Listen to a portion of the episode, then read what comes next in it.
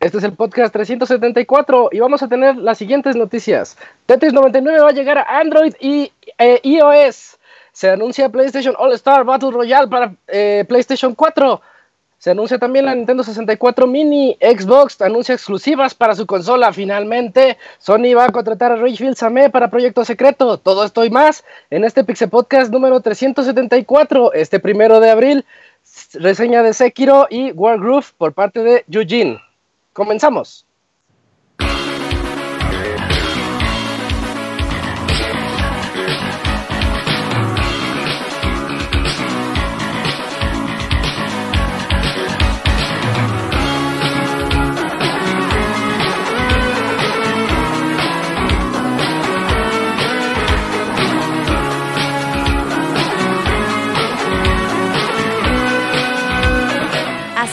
El Pixel Podcast con la información más importante del mundo de los videojuegos.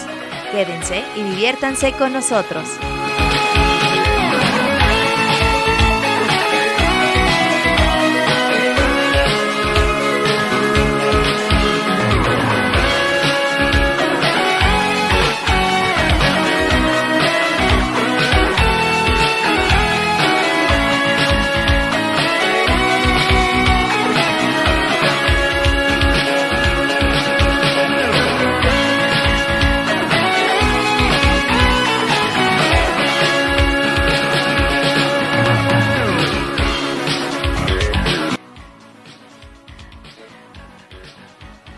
Muy buenas noches a todos, espero que se encuentren muy bien. Les tengo la noticia de que por poquito y no había podcast, pero ya estamos aquí. Este primero de abril, por si no lo saben, eh, es April Fool, porque luego se enoja, luego la gente se enoja si uno empieza a decir cosas que no son. Eh, tómenselo a la ligera. Eh, ya estamos aquí en este podcast número 374 y para eso vamos a platicar de un montón de noticias y un par de reseñas muy buenas que ya les debíamos. Sekiro Shadows Die Twice por parte de Isaac y Wargroove por parte de Eugene. Para eso, pues aquí están mis amigos con unas presentaciones cortitas porque vamos a comenzar con todo porque vamos un poquito tarde. ¿Cómo estás, Robert? Buenas noches.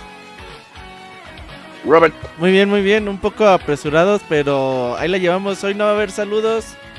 Disculpas a los dos que han mandado correos y para las de- otras semanas los leemos, se los prometemos.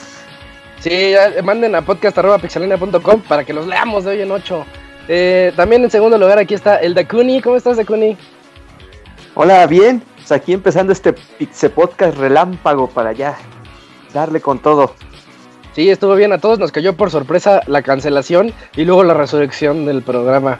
También está aquí esta noche el Cams. ¿Cómo te va, Cams? ¿Qué tal Isaac? Pues aquí ya, como bien lo mencionan, pues vamos a darle y aprovechar el tiempo en este Pixel Podcast. Exacto, a darle átomos. También, por último y no menos importante, el reseñador de esta noche está Eugene. ¿Cómo te va, Julio? Muy bien, Isaac. La un- el único momento en el que funcionan las introducciones todas cortas del Kamui, güey, por fin. Sí, ¿verdad? y bueno, pues esas son las voces que escucharán a lo largo de este Pixel Podcast 374. Vámonos a las notas.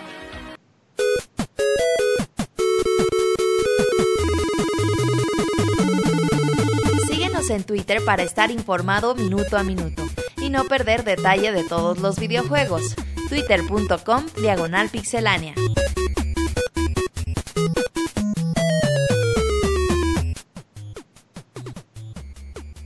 Ya estamos en la sección donde nosotros les contamos los chismes de la semana.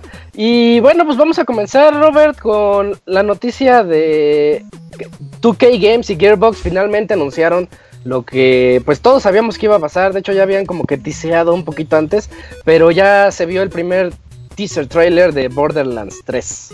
Sí, ahí lo pudimos ver. Después de cuándo salió Borderlands 2, 2012, me parece. Ya tiene, ya tiene rato, podríamos preguntarle al Master Kira Siete, eso. sí. Siete, ocho Lo años. jugábamos juntos con Juan y Fer. Ah, cómo era malo para jugar el cabrón. Pero bueno, después de 7, 6 años de no tener noticias de Borderlands, después de muchas remasterizaciones y remakes, pues ya tenemos la tercera parte que está en camino. Al parecer llega el 13 de septiembre, hoy se liquidó esa información. Y bueno, eh, prometen que en unos días, semanas más tendremos nueva información sobre el juego. Pudimos ver ya los nuevos protagonistas, algunas de sus habilidades. eh, todo este mundo abierto en cel shading, posapocalíptico, eh, se ve muy bien. Dan ganas otra vez de regresar a, a lo que es Borderlands y todo lo que generó después de su llegada con Destiny, con The Division, con otros juegos eh, multiplayer cooperativo. Borderlands fue la base de todos esos. Es como el papá. Así, exactamente, y qué bueno, qué bueno que esté de vuelta. Le traigo ganas. Eh, yo, yo solo me acuerdo que teníamos muy buenos momentos con él, aunque no. Nunca no le, poníamos tanta atención debe. a la historia. Sí. No, lo, lo jugábamos valiéndonos todo y yendo de punto A a punto B nada más. Entonces, ojalá se enfoquen en este 3, en darle. No, alguna forma de que, que te llame la atención su historia, ¿no? Es Porque que sabes que cuando- cuando... juegas con amigos es que se te pierde todo porque todos están hablando y no se oyen lo que Eh. dicen. Es eso. Sí, eso sí. Esa es la bronca. Pero bueno, pues ahí está. eh, de hecho fue un teaser trailer muy cortito, pero estamos esperando el 3 de abril a ver qué, a ver qué nos pueden mos- mostrar. Y ah, y otra vez Robert, eh, también ya tuvimos, ya tiene fecha el Early Access de Dreams. De hecho platicamos de él, creo que la semana pasada ya queríamos que saliera la fecha y pues ya la tiene Robert. Sí, era principio, era primavera, ya cambió al 16 de abril. 29.99 dólares, pero te tengo la super mala noticia. No No. todos los que lo quieran lo van a poder descargar, es decir, eh, a partir del 16 de abril a medianoche, me imagino que unas horas antes en México tienen horario del Pacífico. A lo mejor ponle 10, 11 de la noche de México. Del 15 de abril van a poder comprar el Early Access por 29.99 dólares. El problema es que dicen que está limitado a cierta cantidad de usuarios. No han anunci- anunciado como cuántos eh, usuarios podrán comprarlo este Early Access. Pero es Ujú. decir, si tú dices, ah, no hay pedo, me espero hasta la otra semana, dos semanas, es muy probable que quizás ya no puedas conseguirlo. Así que si realmente están interesados, no va a haber preventas.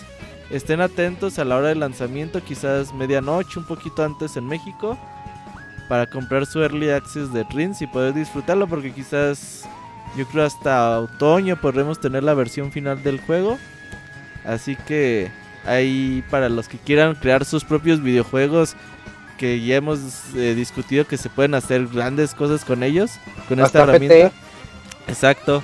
Si ustedes son, no sé, diseñadores, creativos o algo así, pues tienen que tener esta bet- este early access, no es beta, early Yo- access de Yo aquí quería, quería preguntarle a Camps y a Dakuni, ustedes que son creativos, eh, o bueno, que le entran a eso, ¿sí les llama la atención Dreams? Así ya No. como más, ándale, como diseñadores. No, No, no, No, tampoco. no. Sí, No, fallamos como creativos interactivos de videojuegos. No, Sí, no creo que me es que la eso, atención. no es, lo- eso no es, no es mi área. Ajá. No, eso no, no es lo- no te manejo ese tema. pero Yo entonces, ¿de, de hacerlo quién con- será? Puedes hacer juego de purros ahí, Camu, yo creo sin pedos, ¿no? Pues sí, Ah, pero pues- pues aún así, ¿eh? No, ni hacer videojuegos de burros. O sea, No, imagínate pero- un furro de videogame, estaría cabrón, ¿no? Pues por ejemplo, bueno, Xbox tenía su juego de, ese estilo. Puta, se me olvidó. Furro Bueno, Simulator. Burro Simulator y ni así, ¿eh? No, Ese pues yo creo que. Five Nights at Freddy's, ¿no? Ah, Ese es Furro que Simulator. hagan ahí sus, sus clones. Pues no, fíjate que ese tipo de juegos, no. Con Little Big Planet yo prefería más eh, los niveles ya diseñados y los jugaba o con Mario Maker. Prefería jugar los niveles que ya vienen en el juego y los de la comunidad. Ah, no sé, como, como, o sea, en mi caso sí me cuesta trabajo en este tema de, de creación de mundos y todo. Como que quiero hacer todo y luego no sale nada chido. Entonces tal vez sea para otro tipo de mentes. No, pues Oye, quién sabe, porque aquí a mí no me llama. Y estaba checando y es el segundo juego de Dreams en Play 4. O sea, que sí, tom- le han tardado mucho, ¿eh? Yo le para- entraría ¿Cómo, cómo? si lo que puede, si lo que hace la gente se comparte para bajar puro pinche demo de Portal, güey, que hagan.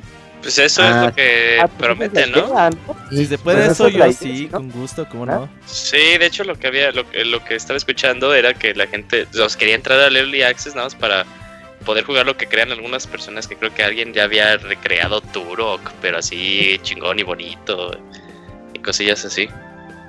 Pues en Little Big Planet hacían cosas así, hacían FPS y no te explicaba cómo sacaban ese tipo de herramientas. El nivel de Silent Hill o los de Final Fantasy. Ah, sí. Había cosas bien interesantes en Little Big Planet, ¿eh? Ujú.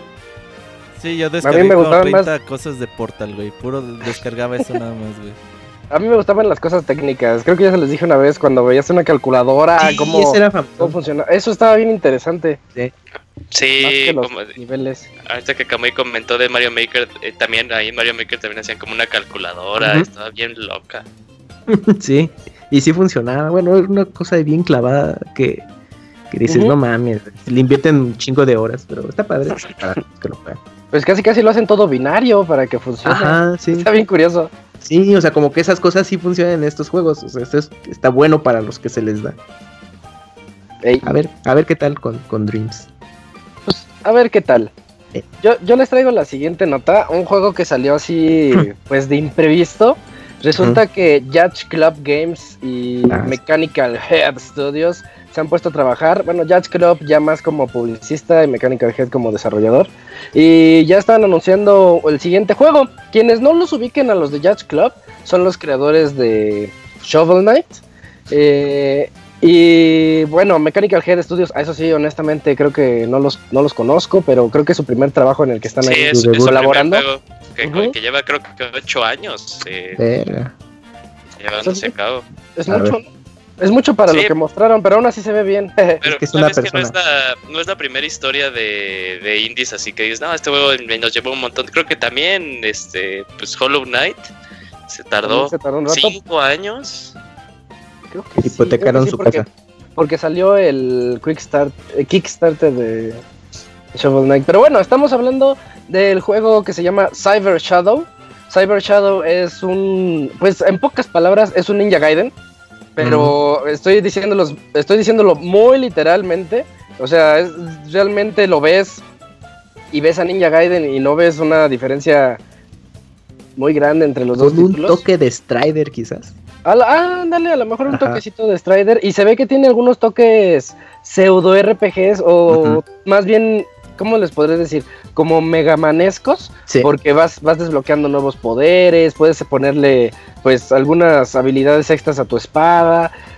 Tiene, tiene encanto, tiene encanto el título. Desde que lo vimos hace pues unos como cuatro días, cinco días que lo anunciaron, eh, a todos nos llamó la atención. Y pues, se ve como que, como que el reto está ahí, ¿no? El reto está presente. Los jefes se ven interesantes. Yo ya veo a Jazz Club Games como sinónimo de calidad. Y eso que nada más llevan un juego y sus DLCs y expansiones y eso. Entonces, pues habrá que ver. Va a salir en Play 4, Xbox One, PC y Nintendo Switch. En el inicio fue presentado nada más para Nintendo Switch y todos nos fuimos con la finta de que solamente iba a salir ahí. Pero resulta que no, salen todo. Y va a costar 15 dólares. Uf. En cuanto a Ah, arte, música y movilidad, se ve muy cabrón. De hecho, en Kotaku liberó como unos 30 minutos de gameplay. Se ve muy, muy bien el juego. Sí, de hecho, el fin de semana o la semana pasada fue el PAX East y varias personas que tuvieron chance de probarlo dijeron que el gameplay está muy, muy, muy, muy, muy- bueno, como lo dicen, muy on point. Para los que, o sea, que la movilidad se siente muy bien, así como los que pudieron experimentar, dente. este, ajá, al dente, los que pudieron experimentar Shovel Knight, que, o sea, los que lo jugaron saben como que el control es muy bueno, todo lo que haces se ve reflejado en la pantalla, dicen que también es la misma sensación. Oye, pero ¿no te parece, analizándose un poquito el tráiler, que son muchos movimientos de Shovel Knight, pero en rápido? Ajá, lo que yo también estaba viendo, dije, ah, no manches, es Shovel Knight, pero en ninja, porque también hace como el rebote. Sí, sí, sí, el rebote de, de los DuckTales. Ajá, pero pues Uf. no es, no es nada malo, o sea, si, se- si se juega bien, si se siente bien y pues es algo diferente, Sí, algo, sí, sí. bueno, con, con algo más orientado a la acción, porque pues, Shovel Knight tenía más, eh, estaba más orientado al, al plataformero, ¿no? Y, y incluso también como que experimentaras ahí dentro del nivel para ver qué encontrabas y si puedes encontrar ahí tesoritos, cosas como esas, o los cuartos, estos famosos cuartos secretos en los que algunos te daban, este, pues poderes extra, más bien armas extra que te daban poderes. Eh, pues qué tal si este es como tú dices más rápido porque sí yo también lo vi yo lo vi más este Strider ahorita que, que, que este que dijo Strider que, que Ninja Gaiden o sea Ninja Gaiden pues nada más es porque pues como de esa época de los 8 bits pues nada más Ujú. nos buscamos a Ninja Gaiden pero yo lo veo más eh, más orientado y hasta estilo como Mega Man Zero me, me pareció mucho el gameplay En 8 Oh, bits. ya. Sí, es que la apariencia de gráficos de 8 bits dice, ah, Ninja Gaiden. lo tienes es lo primero que viene a la mente de todo. Pero ya el estilo de juego, el diseño de los enemigos, jefes, dices, ah, no, eso es como más de de todo.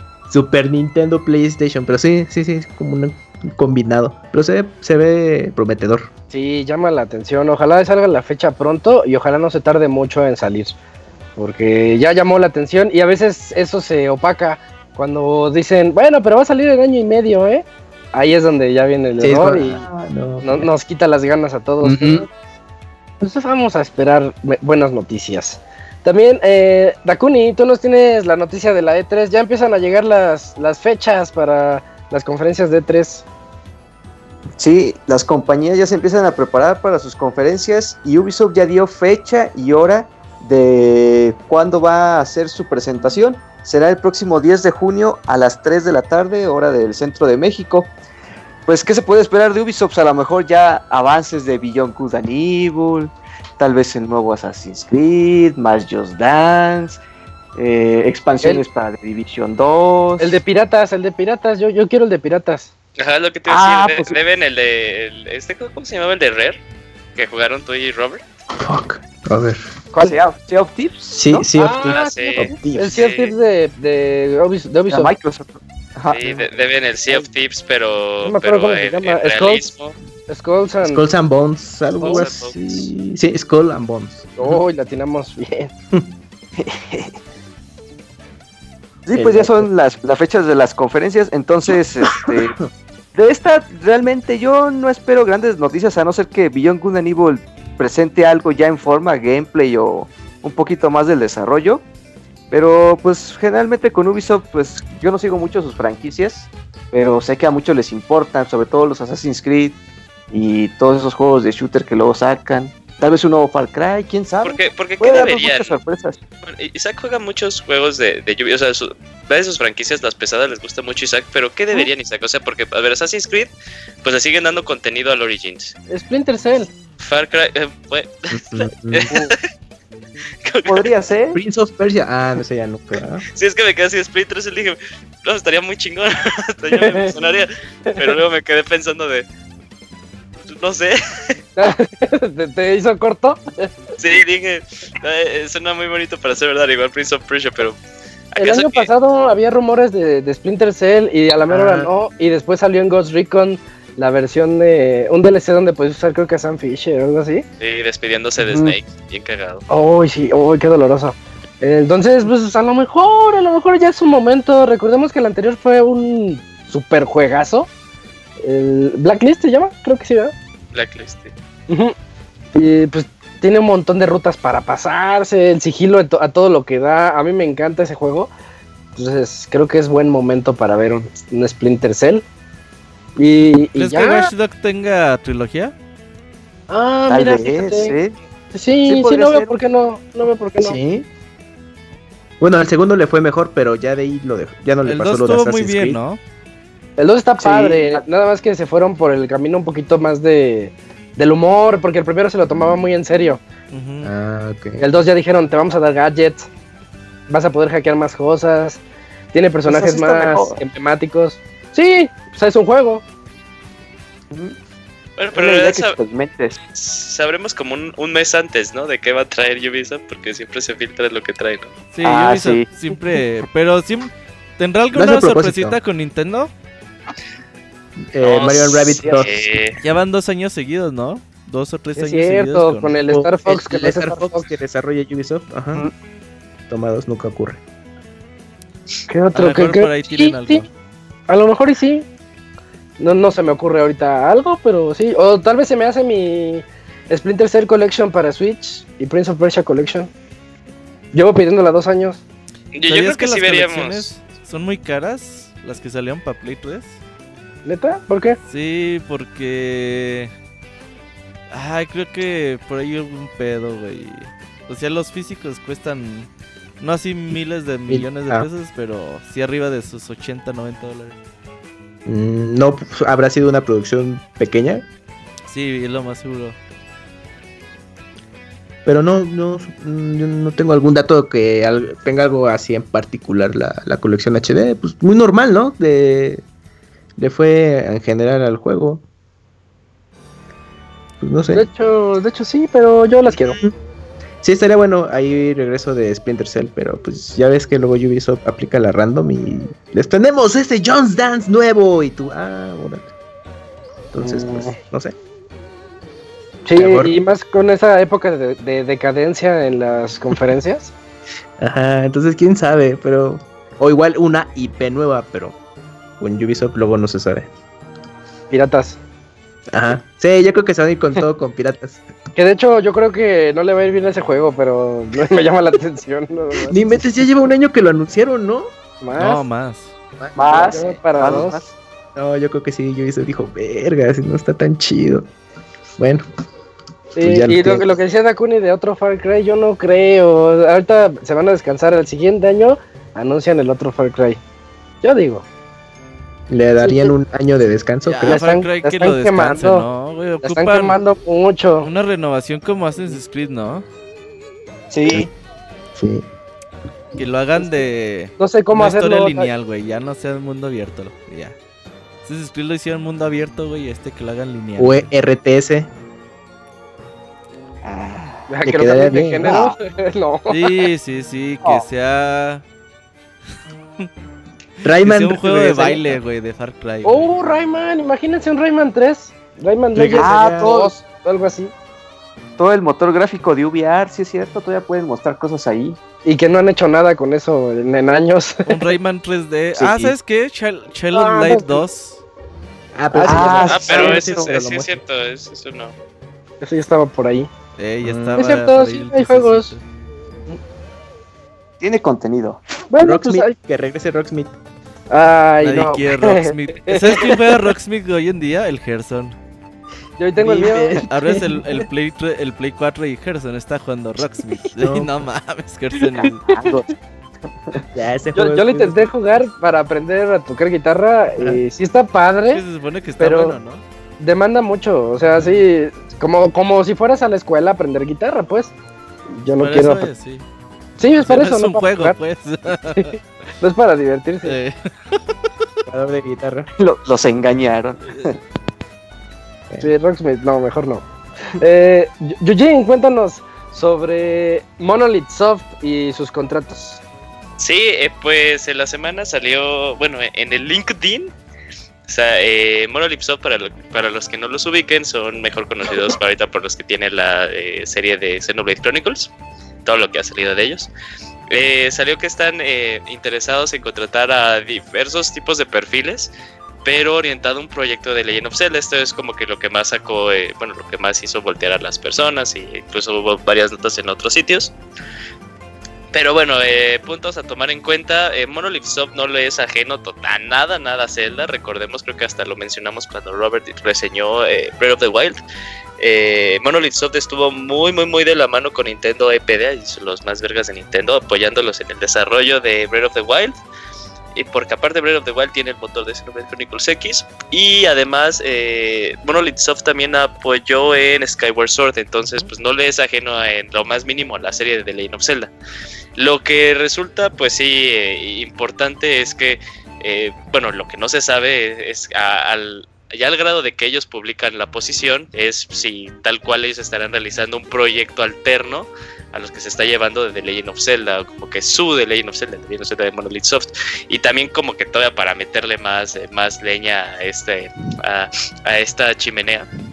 De, de, de- de ahí, de todas las ideas que nos podemos generar. El año pasado la, la compañía eh, abrió una nueva eh, oficina en Kioto. Recordemos que en Kioto están las oficinas de Nintendo. Eh, por lo que pues también es para mantener yo creo que una relación mucho más cercana, ver proyectos y este tipo de cosas. También el año pasado, o fue hace dos años, no me acuerdo bien, Monolith Soft estaba ya, bueno, había ticiado como que su siguiente, su siguiente proyecto que hasta estaba este, interesado en personas que tuvieran algo que ver con RPGs, pero que le interesaran al, al mercado occidental.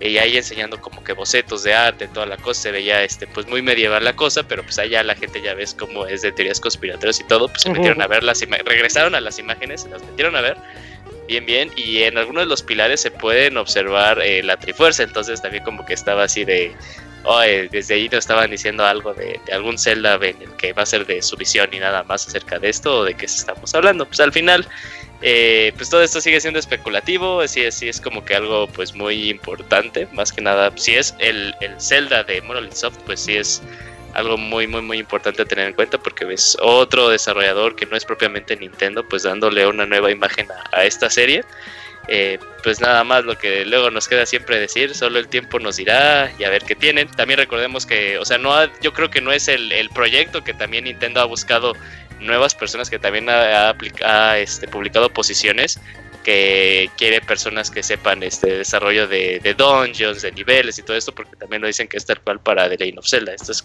siento que ellos son, son proyectos ya diferentes y estaría interesante ver eh, a qué le puede dar este, este este estudio a, a la serie de Legend of Zelda. Y más que nada lo que estás mencionando de que ellos ya tienen cierta experiencia en pues meterle mano a, a Zelda. Sí, y aparte que, o sea, no, no solo eso, luego a la gente se le olvida que también, o sea, Monolith ha estado involucrado en otro tipo de juegos a los uh -huh. que les gustó mucho Project eh, Crowzone, ellos fueron los que los desarrollaron. Eh, ya, obviamente, obviamente, ellos son los que hicieron eh, Xenosaga, eh, Baten Kaitos, entonces, este, pues sí, o sea, sí tienen mucho, mucho, mucho pedigrí estos güeyes, estos güeyes, después de decir Renata así de forma súper, súper correcta, termino diciendo estos güeyes, eh, pero este, sí, sí, totalmente de acuerdo con lo que acabas de decir. Ah, vientos. Bueno, pues entonces eh, esperemos más noticias al respecto.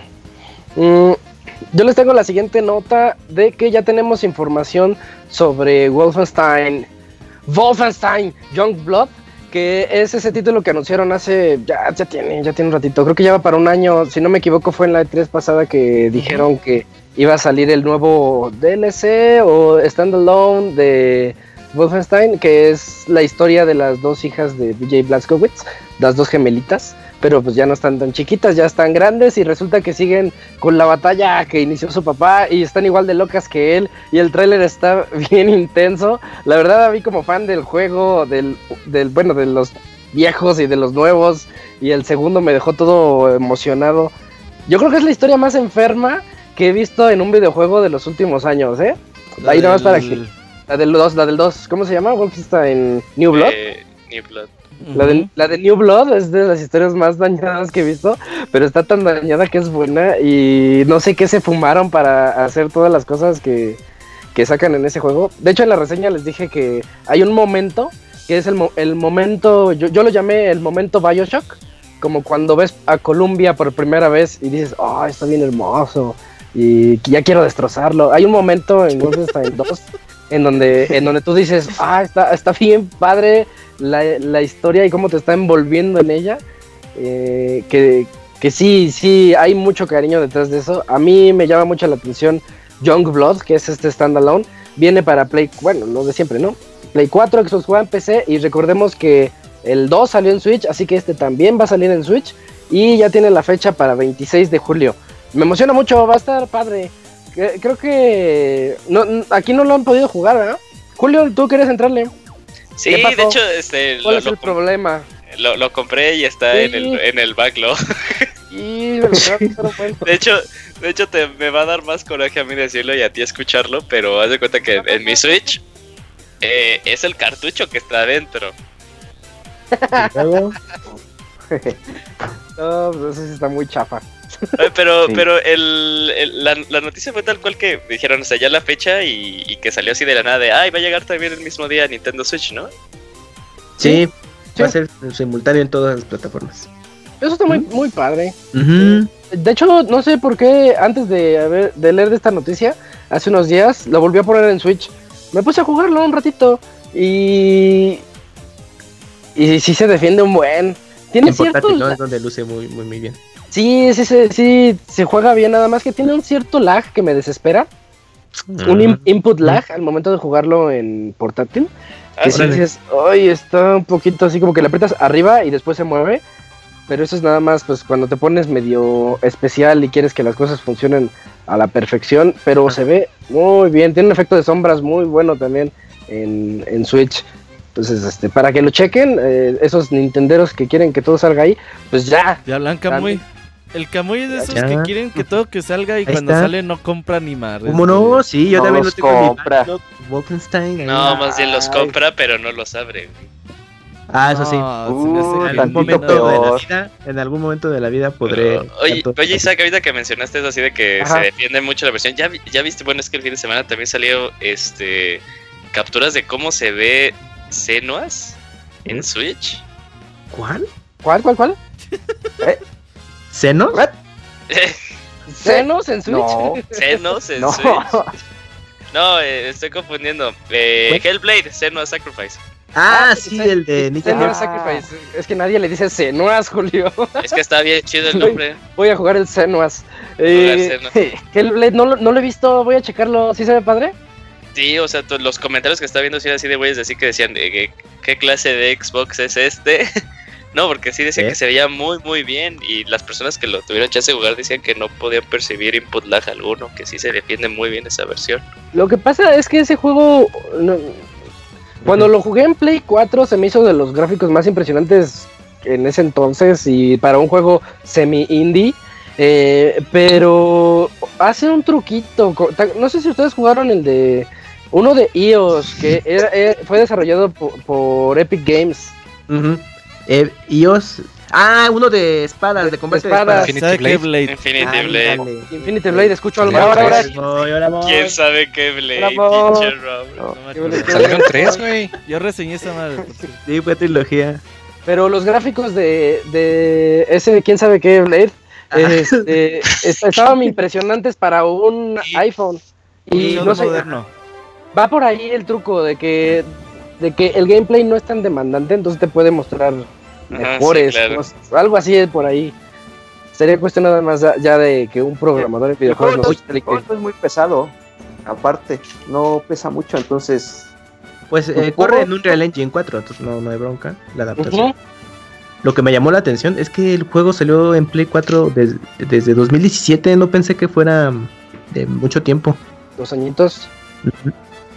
Pues ya. Sí, Es que la versión bueno. de Xbox el año pasado. Ahí tuvieron la nota y la metanota de, los, de que los juegos se ven muy bien en Switch.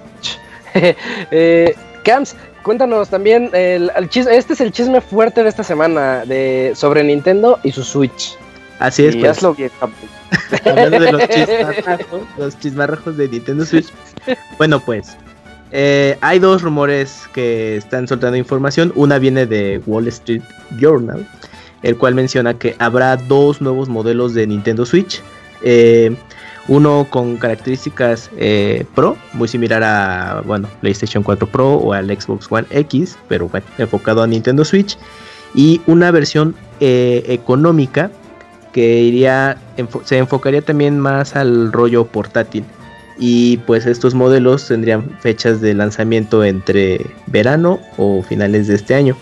También lo que ha impulsado mucho este rumor es que, eh, bueno, viene de Eurogamer, ha comentado que, eh, bueno, los modelos, los, ambos modelos se inspiran un poco en lo que fue Nintendo 3DS, que el modelo portátil sería el equivalente al 2DS y va más al público infantil, o sea que será como un modelo, eh, pues bueno, pues accesible, pero también muy resistente precisamente para el uso. Y el modelo Pro sería el equivalente a lo que fue el New 3DS XL.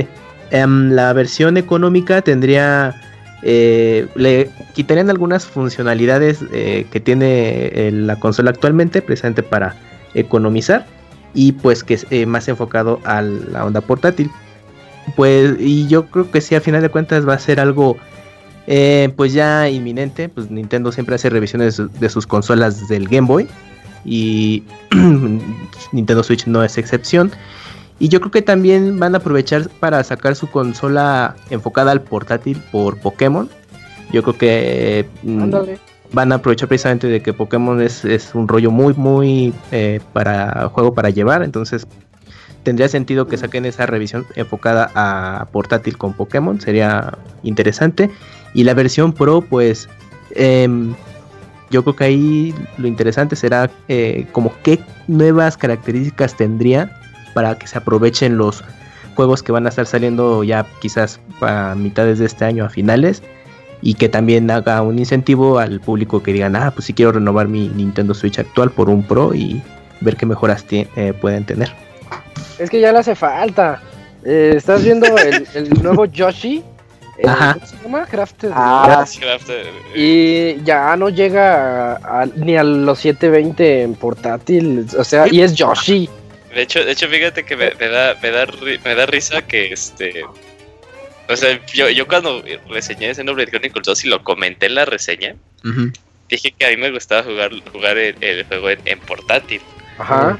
Pero sí, así siempre reconocí que se veía en algunas partes muy de muy baja resolución. De baja resolución, no de muy baja resolución, porque hasta eso, hasta eso, bueno, eh, pese a que mi ojo sí lo percibe, no, nunca el, el- el gameplay pues, es lo que me atrapa en la historia, entonces digo, eh, X. Ujú. Sí, claro. Eh, pero sí, también en este Yoshi dije, ah, no mames, es como la misma experiencia de, de Xenoblade Sí. Chronicles 2. En mi gusto particular, no me importa. Pero este, sí, ahorita que, que lo dices, Isaac, eh, sí, sí podría Ah. ser como que un buen momento, porque ya también salió eh, un Tegra nuevo, entonces que lo metan. Yo lo que sí, no, no espero es que vaya a ser un Switch y que vaya a correr juegos en 4K y que no mames, la batería le va a durar 10 horas y así no como que sé. el, el, el Edén de, de todo el. Switch. O sea, yo lo que espero es, va a haber una mejor resolución en la pantalla, una hora más, tal vez duración de, de batería. Y hasta ahí, hasta yo creo que, que va a llegar. Y También, también ¿Cuál, yo la creo Pro o la la otra? almacenamiento. la, la, 32 no, la, gigas. Pro, la, la portátil yo creo que se va a comportar igual que la de ahorita. Yo lo que creo que no puede hacer Nintendo es volver a, co- a cometer el, el error de decir, ah, sí, pues un New Nintendo 3DS y vamos a segmentar a todas las personas. Más ahorita por cómo este, por cómo se está comportando muy bien la consola en cuanto a ventas. O sea, seg- segmentalas a todo tu universo que tienes. Así de, ¿sabes qué? De aquí a acá No, no. todos los demás juegos son, van a empezar a ser exclusivos. Yo creo que es lo peor que podrían hacer ahorita por el momento que trae la consola. Entonces nada más es así de, ah, ok, pues va a tener un mejor rendimiento. Algunos de los juegos, por ejemplo, Breath of the Wild, los que llegan a ir a la, eh, con el eh, Deku Tree, pues ya ven que entras y se, se, se caen los cuadros ahí este, en algún momento. De seguro tal vez en, en el Smash, cuando se juega en el en el escenario de este de Fountain of Dreams tal vez ya no se van a caer los cuadros o sea yo creo que se, se va a ver como un pequeño li- eh, un peque- un pequeña una pequeña mejora de rendimiento pero no abismal Ahorita que Y tal dijiste. Ahorita que dijiste eso de segmentar, me acordé del chiste del camión donde entra y dice los de la izquierda. ¿Cómo va, Robert?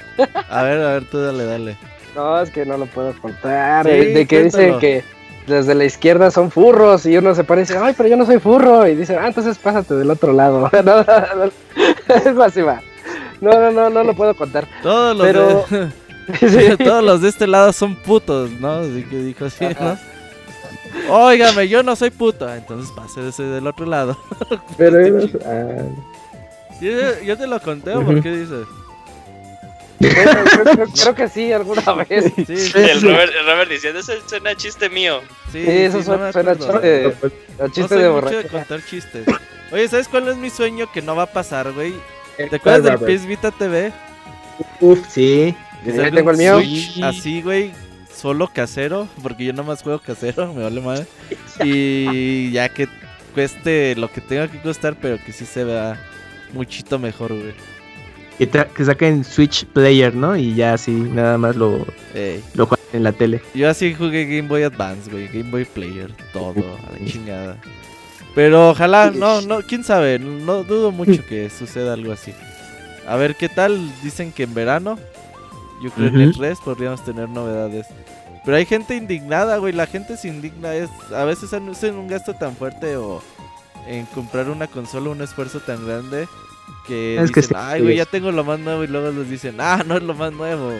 Ajá. Es que, a es que enojar, igual pero- aquí es diferente porque el Switch es tanto consola portátil como de casa. O sea, como lo comentaban ahorita, y que ahorita que venga Pokémon, pues a Pokémon le conviene mucho su portátil. Y si te pones a pensar, Nintendo siempre saca revisiones de su portátil. O sea, sacó el Game. Boy normal, luego el Pocket, luego el Color, del Advance En- hubo sus tres modelos, del 10 hubo como seis, del 3DS hubo como también seis. Entonces, pero como ahorita no hay separación y el Switch es como que la casa de la portátil, como que hacerse a la idea de, a ver, si esta es mi consola buena, la fuerte, a la que le meto dinero, y sacas una revisión en 2-3 años, como que, híjoles, como que ahí sí duele un poquito Tú más. de esos usuarios, ¿verdad, Moy? Nah, no duele nada, Moy. Eso, ¿lo compras o no lo Va a compras? costar 10 No, o sea, me refiero a eso. ya. O sea, de que normalmente, o sea, la gente no le molesta actualizar su portátil, pero Ajá. como que todavía no está acostumbrada del todo a la idea de actualizar su consola de casa.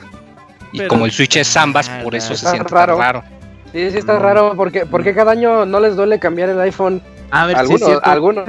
No, al Moy no, Moy, pero, pero Moy le duele cambiar hasta los platos, güey. Nokia de viborita. Oye, pero lo que sí es que, que la gente sepa que lo más seguro, digo, sin saber detalles de lo que viene, es que todos los juegos que siguen saliendo para Switch, mientras siga la marca Nintendo Switch como tal, seguirán funcionando en su consola. Llámenle viejita o como ustedes quieran llamarle. Puteada o como Bat. quieran decir. Yo tengo un pinche Play Bat, 3 de güey. 60 GB, güey, no mames. El Ah, Bat- ¿Todavía te man. corrían los juegos de Play 2?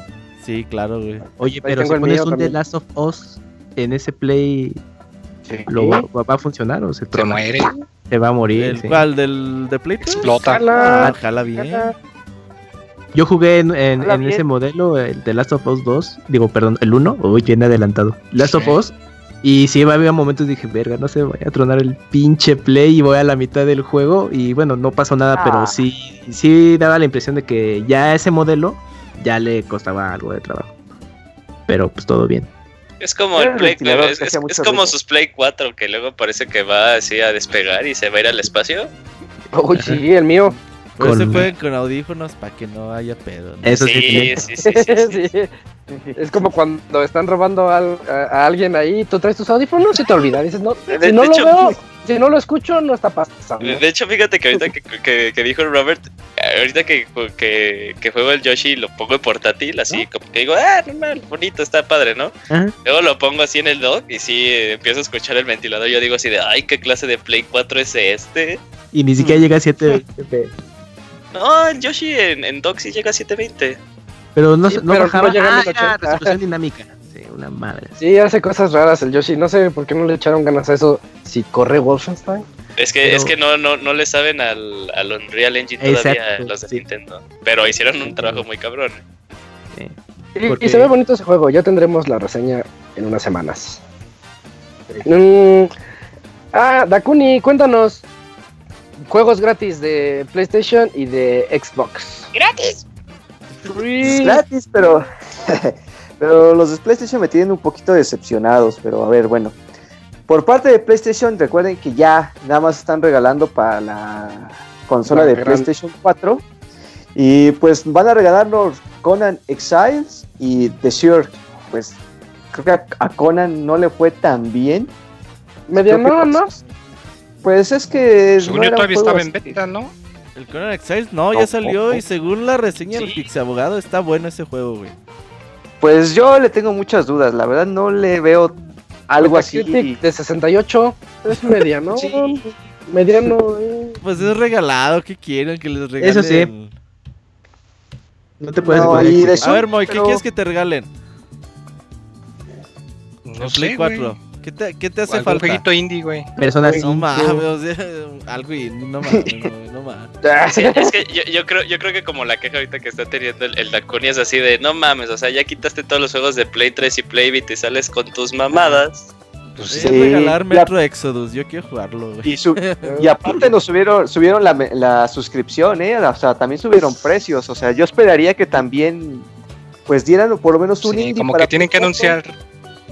Como que tienen que anunciar algo para el E3, pero pues no van a estar, así que pues quién sabe. Yo les recomiendo a todos que tengan sus cuentas de Play, no les duela cambiarla. Hagan una cuenta gringa y en acción de gracias compren Play Plus a 40 dólares cada año Ah, y se quitan de broncas. Sí, yo creo que sí. Mm, Sí, yo tengo Play Plus hasta de aquí a dos años, creo. Ajá. nah, pues ya le hiciste, Isaac. Cada Eh. Play, cada acción de gracias la stackean. Por cierto, les tengo la super noticia de que mañana sale Darksiders World Master Edition para Switch. Pero no salió en es físico. el Ay, uno, qué ¿no? Ese es me escuché, güey, no Que mames. no que Yo cuando lo vi anunciado en la eShop dije, ah, ya huevo. Ah, pero sí. No, ¿Pero fíjate, no- nunca te dio chance de jugar Darksiders y sí le. sí, Darksiders. Yo quiero jugar por lo Zelda menos que el 1. existe. El es 1 el es el 1, chido. ¿no, eh? ¿no, Isaac? Es el 1, es el Sí, 1 ese que va a es- salir en es el Switch uno, es el mañana. uno remake. Bueno, remaster. Qué juegazo, jueguenlo. Mañana sale. Sí, yo ahí lo tengo comprado y no lo he podido tocar. Y qué chafa. ¿eh? Pero no fuera un Blu-ray porque ahí sí novedad. ¿no? Ah, sí, no, luego, luego lo veo. sí. y bueno, para Xbox van a regalar de Technomancer para Xbox One, Outcast Second Contact para Xbox One, Star Wars Battle- Battlefront 2 para Xbox 360 y Xbox One, y Tom Clancy's Ghost Recon Advanced Warfighter 2 para Xbox 360 y Xbox One. Pues ahí los de Xbox creo que se defienden un poquito. Creo que sí tiene buenos juegos. Sobre todo creo que el de Star Wars, yo recuerdo que estaba bueno. Oh, El Battlefront sí, sí está bueno. Nada. Lo único que me molesta es que si sientes ese pay to win a cada rato. Cuando estás Sí. ahí ri- rifándote por horas y de repente sale un Darth Vader todo dema- Ah, demasiado sí. poderoso y dices, ¿qué? Quiero eso. Y resulta que eso pues cuesta dinero y... No mames. Ah, no había visto. Ah, no, pero no, es el Battlefront 2. No, es el Battlefront que viejito, salió el, viejito. el Battlefront 2 Olvídalo. original. Olvídenlo, se cancela todo. todo mal. Todo el. Battlefront 2 y luego porque todo el mundo estaba mame y mame con el 3 que nunca salió, que lo cancelaron. Es el entonces mejor no. Battlefront de, lo- de, de los cuatro que han salido. Ese Battlefront 2 juegas Es el bueno. ¿No se Es el sentirá el viejazo? Ah, ya Sí, cállate, ya me, sin me duda. recuerdas. Oye, y de Ah. Surge es el Dark Souls de robots, ¿no? ¿Cómo era? Creo que sí. Sí, Sí, sí, creo que ese. sí. Ah, verdad no lo sé, pero sí. Ah, hay que jugarlo. La verdad le fue también media- mediano mal. Ese sí le fue mediano mal. Pero creo que a Ivanovich sí le gustó. No, Güey, de seguro lo jugó No. 30 minutos, güey, no mames. Neta, Sí. confiar en algo que te diga Ivanovich. No. Bueno. Pues ahí están los juegos, los juegos gratis para esto este mes de abril. Y también hay un nuevo servicio de Apple y nos va a hablar de él Julio. Es correcto, Isaac. O sea, como la semana pasada que comentamos así lo que lo de Stevia de Google, que no sé qué es, sé que no es Stevia, pero no me acuerdo el nombre y me acuerdo más de Stevia porque suena muy similar. Eh, pues ya otras compañías se están dando cuenta que el gaming es demasiado, demasiado negocio. Y una que ya lo confirma eh, de cierta manera fue Apple. En la semana pasada reveló su servicio de videojuegos llamado Apple Arcade. Y ustedes dirán, oh, pero ¿cuál es la diferencia entre bajar un juego eh, de, la, de la App Store y pues la Apple Arcade?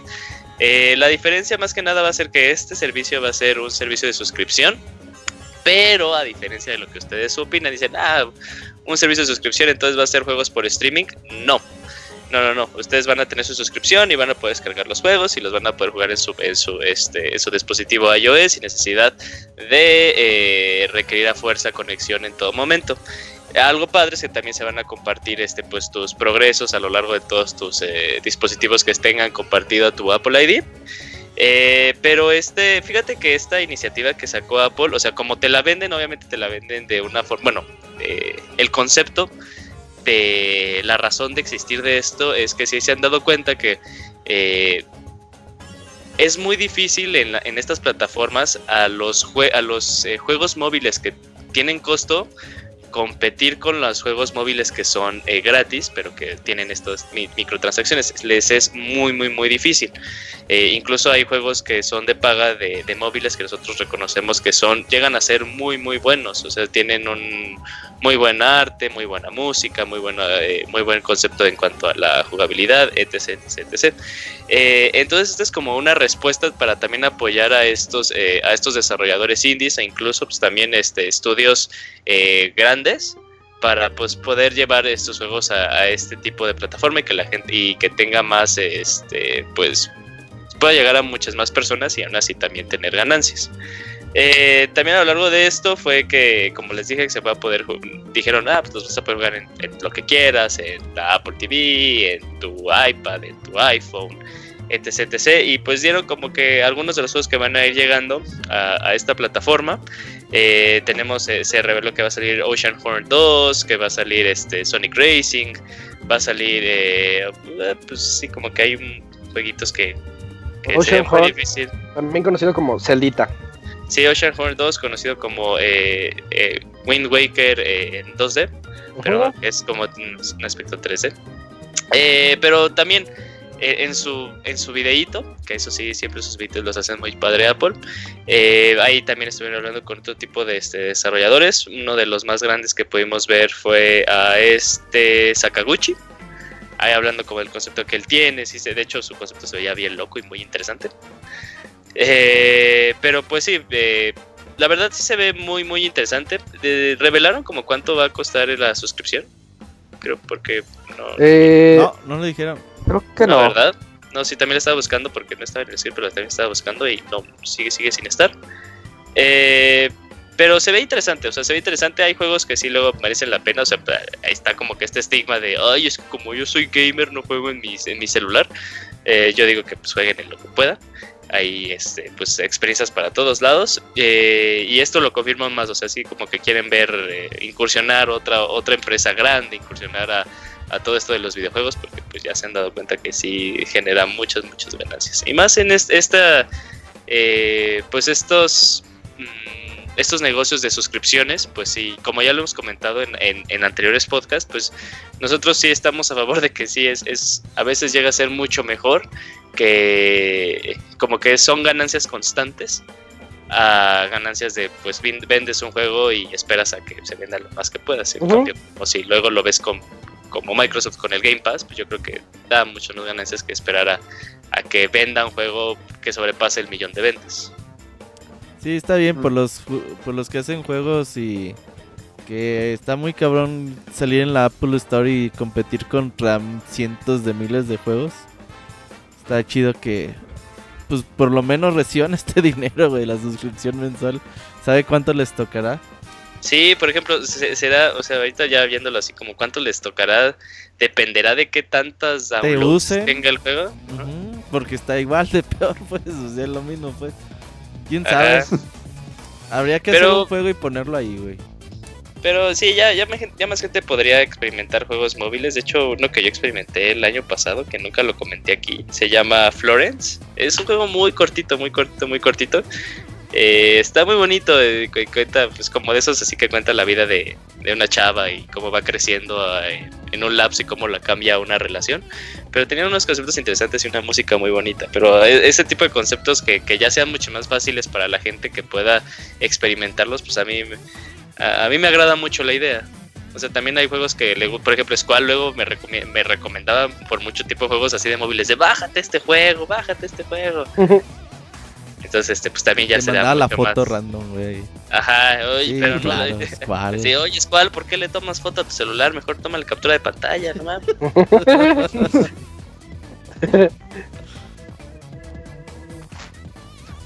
Hasta aquí Bueno. mi reporte, Isaac Medina. Hasta, hasta ahí el reporte, muchas gracias Julio.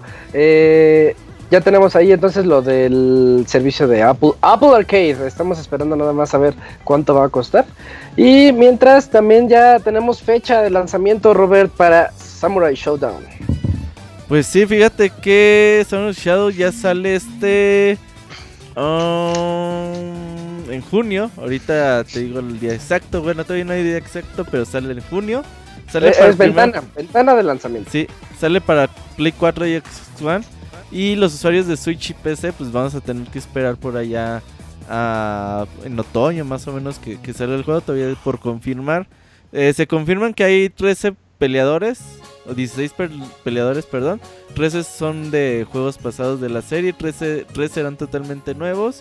Y bueno, eh, llegarán como DLC después.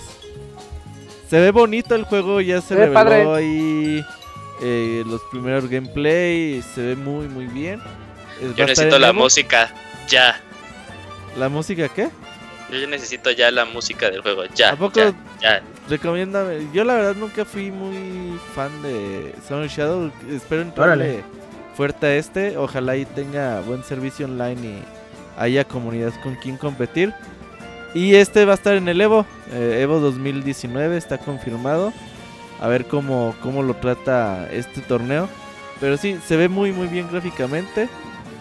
Y hay que tenerlo en cuenta aquellos que disfruten de juegos de peleas. A mí me recuerda la primera vez que vi Street Fighter eh, 4. Mm. Sí, Sí, por la Eh, tinta. ándale, Ujú. como ese efecto como de caricatura dentro de los de los gráficos 3D. Yo, yo sí lo veo así. Y se ve bonito, me, me llama mucho la atención. Tenía rato que no me llamaba la atención un juego de peleas que no fuera Street Fighter. Y después de Ah, SNK con el bandazo que se dio con KOF 14 que pues fue muy criticado por el apartado gráfico y todavía se esforzaron para darle un retoque que no luciera ahí tan fellito. Eh, la, la mejora es mucha con Samurai Shadow. Va, pues ahí está, otra vez a, es- a esperar ya la fecha definitiva, pero ya sabemos que va a llegar en junio y que va a tener ahí pues 13 personajes.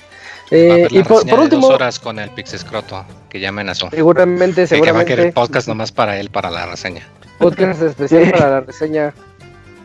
Eh, y por último tenemos a Persona, Persona 5 de Royal para, para Play 4 muy. Sí, que ese Atlus que le encanta hacer un Atlus en sus Atlus. eh, acá como el meme acá viejito de Exhibit de, oh, yo y que te gustan ya las llaves, entonces le puso una llave a tus llaves. Acá pinche Atlus que le encanta hacer anuncios de sus anuncios para anunciar un anuncio. Ah, sí. Y pues sí, ya eh, a finales del año pasado dijeron, vamos a hacer un anuncio, va a ser en marzo, estén atentos. Y pues llegó marzo y llegó el evento y puso nomás un cortito de como 40 segundos o algo así. No dijeron qué es, no dijeron para qué sistemas es, solamente sabemos que va a ser un juego, Sí, sí, dijeron Play que, 4. ta- que va a salir para 5R. Play 4 y que van a sacar más información en abril. Pero no dijeron si es secuela, si es versión alterna, si es un port este con mejoras, como le gusta hacer Atlus de vez en cuando. O sea, no, no dijeron absolutamente nada de eso. Eh, había gente que pues decía que igual iba a ser una versión alterna con un protagonista que sea mujer, porque en el de video pues, se ve con mujer. Y, y hay gente que dice, no, pues sí, sí es cierto. Hay otros que dicen que no, porque se ve logo, entonces es un desmadre. No sean como Atlus, empresas de videojuegos. No hagan eso de hacer un anuncio para su anuncio y luego anunciar que van a hacer otro anuncio un mes más tarde, Sí se porque se ve muy, muy mal. Oye, oye, Moy, oye, Moy, a ver, oye, Moy, y, y chavos, a ver, escuchen mi, mi teoría conspiratoria. A ver, O sea, yo, yo sí esperaba así como que un anuncio, dije, ah, va a estar chido, que yo, yo sí lo esperaba. Sí. Una- Eh, pero ya luego que vi que fue el anuncio del anuncio, dije, ah, se mamaron. Ya luego cuando sacaron, ah, ahora en abril, el 24 de abril, daremos más información, dije, esto ya es muy sospechoso. El Joker llega a Smash, dijeron antes de que terminara abril. Sí, de hecho yo también pienso que es lo mismo. ¿Y sabes por qué? Porque en abril, en esa fecha, es cuando hacen su concierto anual de la franquicia de Persona. ¿Qué es lo Y es en ese qué? concierto cuando anuncian las fechas. El año, el, cuando anunciaron cuándo iba a salir Persona 5, fue de hecho durante ese concierto. Cuando anunciaron cuándo salieron las versiones del 3DS eh, de otros juegos, fue en ese concierto. Entonces, cuando dijeron vamos a anunciar algo en marzo, como que tenía cosquita de híjoles, se me hace que nomás van a hacer el pinche Atlus y hasta abril. Pero sí, yo igual coincido contigo de que van a anunciar en el, en el concierto, van a anunciar un juego o algo, y van a, por esas fechas allá a finales de abril van a sacar un direct y ya van a mostrar pues eh, el gameplay o como dices, ya va a salir el, el, contenido descargable del Joker aprovechando que pues va a estar en, boca de todos. Sí, lo veo muy, muy, muy posible yo también. Gracias, Moy. Sí, entonces sí, yo, sí, Pero yo, No yo opino entendí, lo no mismo. entendí. Normal. ¿Qué, qué es lo que piensan? Ah, es que, Que va a salir al mismo tiempo que el DLC de Smash. va a salir al mismo tiempo que el ¿Qué DLC tiene de que ver Smash. Smash con un juego de Play 4, perdón?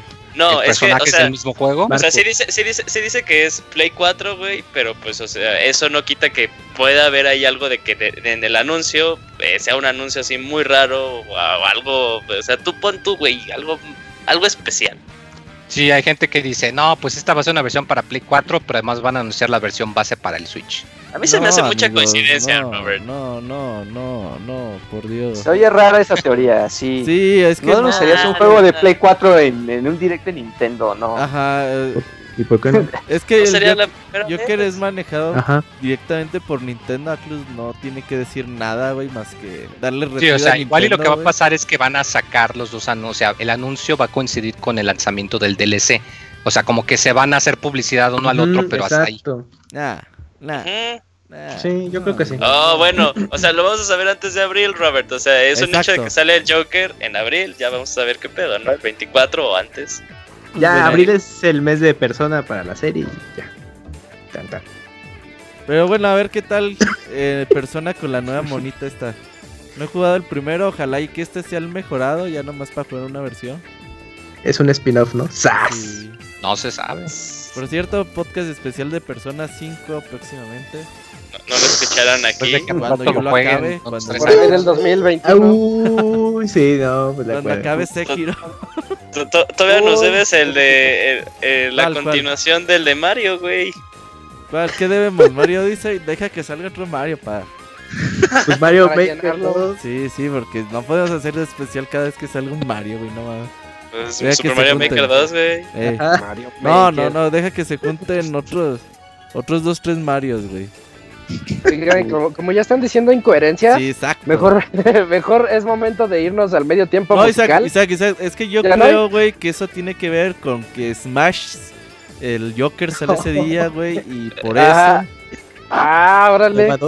Oye, esa, esa sí parece. es- esa teoría me late más que la que, que la ¿Cuál, que. cuál, cuál? No sé qué tiene que ver el, el- el medio tiempo musical con Smash, Ajá. pero. Ni Persona chido. 5R con Smash. Y los, y los especiales que nos faltan y de. el de Camuy con el. Pixel Podcast. No, no es cierto. bueno, pues entonces hora de hora de escuchar algo de música. No, espérate, Isaac, espérate, Con espérate. las reseñas, ¡ah, cállate! y con las reseñas de World Youth por parte de Chojin y por la reseña de Sekiro Shadow Die Twice por parte de Isaac. No se vayan, ahorita regresamos.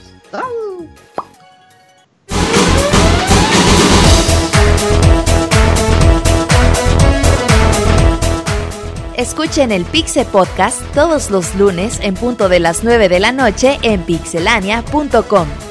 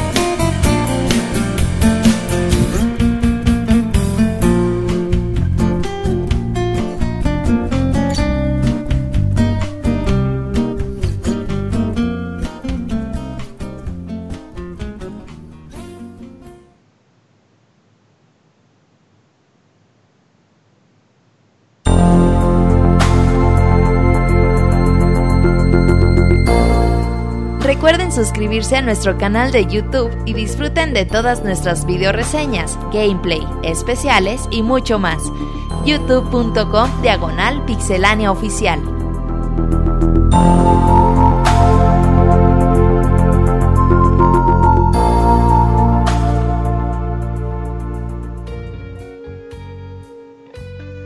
Ya regresamos a este podcast 374. Les tengo que recordar que es el 374 porque con esa canción sentí que regresaba hasta el Monchis, Robert. Sí, es un clásico. Hoy que andamos con las prisas dije, ay, voy a poner una que me gusta. Seguramente nadie la notará, pero está bonita la rola de Pokémon. ¿Esa en qué podcast te utilizaba? ¿No te acuerdas? Ay, no sé, lo pusimos en un musical Tiene y no sé si por ahí lo pusimos, creo que lo pusimos de, de de ¿no? Sí, hace ya Sí, bueno- buenos años, dos, tres años más o menos. sí, sí, sí, sí me acuerdo de también. Waldos y Logan, seguramente. Eh, Híjole. es, hora, hora de las reseñas y ahora sí, eh, tú eh, te toca reseñar Wargroove. Wargroove es un juego que salió hace, ya, ya tiene, ¿no? Como un mes más o menos. ¿Febrero? Pre- pre- sí, primero de febrero. Ah, un mes y medio, pues más o menos. Entonces, platícanos, ¿qué es Wargroove y por qué deberíamos de jugarlo? Eh, exacto, de hecho, sí, más bien es por qué deberían, por qué deberían de jugar Wargroove. Eh, Wargroove es, eh, pues, la...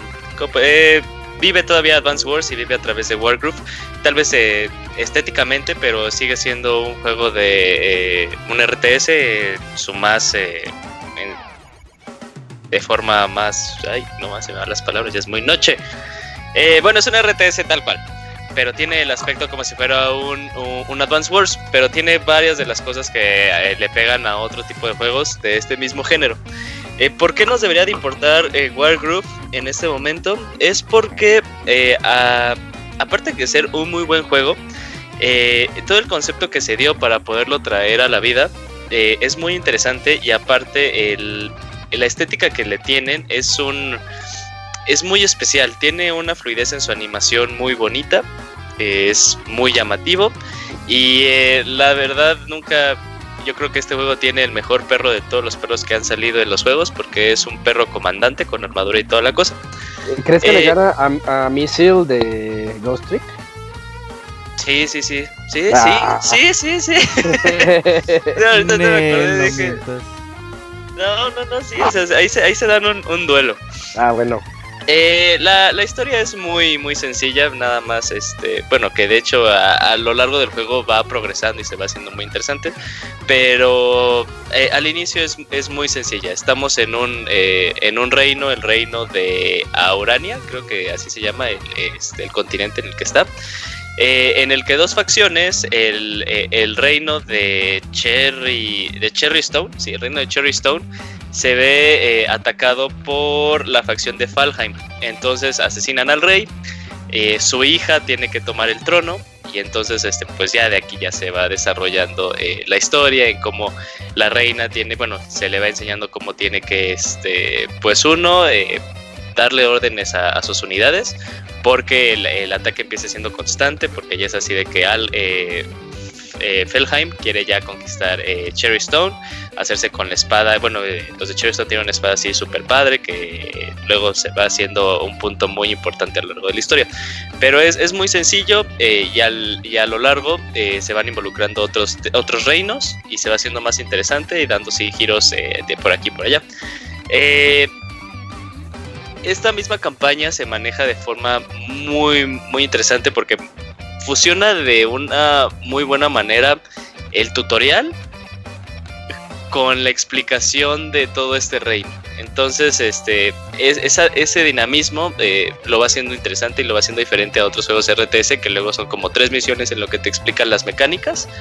eh, y ya luego como ya de ahí ya se te van este, explicando los personajes, eh, la historia en su, en su finalidad, etc. etc. Para los que no ubican cómo van siendo este tipo de, juegos, tienes cada una de tus unidades es más poderosa a, la de este a la de los contrincantes, por ejemplo, tienes a los arqueros que son hacen mucho más daño a la caballería, tienes este a tus unidades montadas a caballo, ya luego a lo largo ya vas a tener este unidades que este, mo- montan dragones, que son eh, efectivas con eh, con unidades terrestres. Ya luego eh, al pasar el tiempo se van involucrando nuevas, eh, nuevas unidades que lo van dando un dinamismo muy interesante porque a diferencia de otros juegos en los que pues tú funciona también como que, ahorita que me acordé, funciona como estos conceptos de eh, los Rise of Nations, como los Age of Empires, en lo que para que tú puedas crear una unidad necesitas tener una... dinero, dinero, las unidades te cuestan dinero, entonces este, esto te va dando como que también un aspecto más agregado al, al modo de juego porque tienes que uno pues ver los recursos que tienes habilitados ver este si tienes capturadas eh, basecitas en donde tú puedes este, pues hacer las fortalezas y así también eh, que te den aún más dinero para el siguiente turno. Entonces, este, pues el, eh, el, aspecto ahí táctico se va viendo mucho más alimentado y no solamente pues de mover tus unidades tantas, eh, tantos cuadros puedas y ver cuál es el rango de ataque de cada una de ellas. también se te, algo padre es que se ven presentadas muchas, eh, muchos diversos tipos de misiones. En uno puedes, este, es la clásica misión de vence a todos los que están en el mapa. Otro es eh, eh, también la clásica de vence al jefe, pero hay misioncitas ya más padres en las que te dicen, ¿sabes qué? Tienes que salvar a los, a los aldeanos de esta zona y retirarte y retirarte lo más rápido posible. O sea, tú puedes también decir, ah, pues yo quiero ganar este, quiero ver qué más puedo hacer, quiero ganar dinero, porque no ganas experiencia, de eso sí, para los que ahí también tienen este, un poquito de dudas. Eh, entonces se ve ahí este, modificado eso, pero también tienes chance de tú jugar la misión como más, eh, como más a ti se te haga fácil o más sea tu, tu modo de juego. Eh, este juego toma algo que yo comenté el año pasado que me gustó mucho de Celeste, tiene dificultad dinámica. ¿Qué me refiero con dificultad dinámica? Tú en algún momento puedes estar en tu partida, presionar el botón de, opciones, Start, como lo quieran ver, eh, y meterte directamente a las modificaciones, a las, a las opciones tal cual del juego. Le puedes mover, hay una barrita en la que tú puedes modificar qué tanto te van a hacer daño las unidades, qué tanto vas a obtener tu dinero, porque puedes decir, sabes que yo quiero que para el siguiente turno eh, se me duplique en realidad el dinero que tengo normal. Eh, y estas cosas también es como que es una buena opción para que las personas que luego se ven muy abrumadas por este tipo de géneros, que si luego este, son géneros que crean una barrera entre, entre las personas que decían, ah, no, como que no me interesa mucho el juego, pues si estás interesado en jugarlo, no, no te gusta mucho el género, pero pero de cierta forma te llama la atención el juego, pues va a llegar un momento en el que dices, sabes que el juego en su, en su dificultad tal cual ya me sobrepasó, tienes esa opción de modificarle las opciones, que a mí se me hace este, pues un añadido muy, muy, muy padre. Eh, en realidad, siento yo que el mayor valor que tiene el juego, aparte de que puedes crear tú tus, tus mismas partidas, puedes tú crear tus misiones, incluso crear tus, eh, tus campañas y descargarla de las de las otras personas. Eh, este juego toma un gran, un gran acierto en, aparte, ofrecerte otro, otro modo de juego individual que no sea el modo campaña. Tenemos el modo arcade.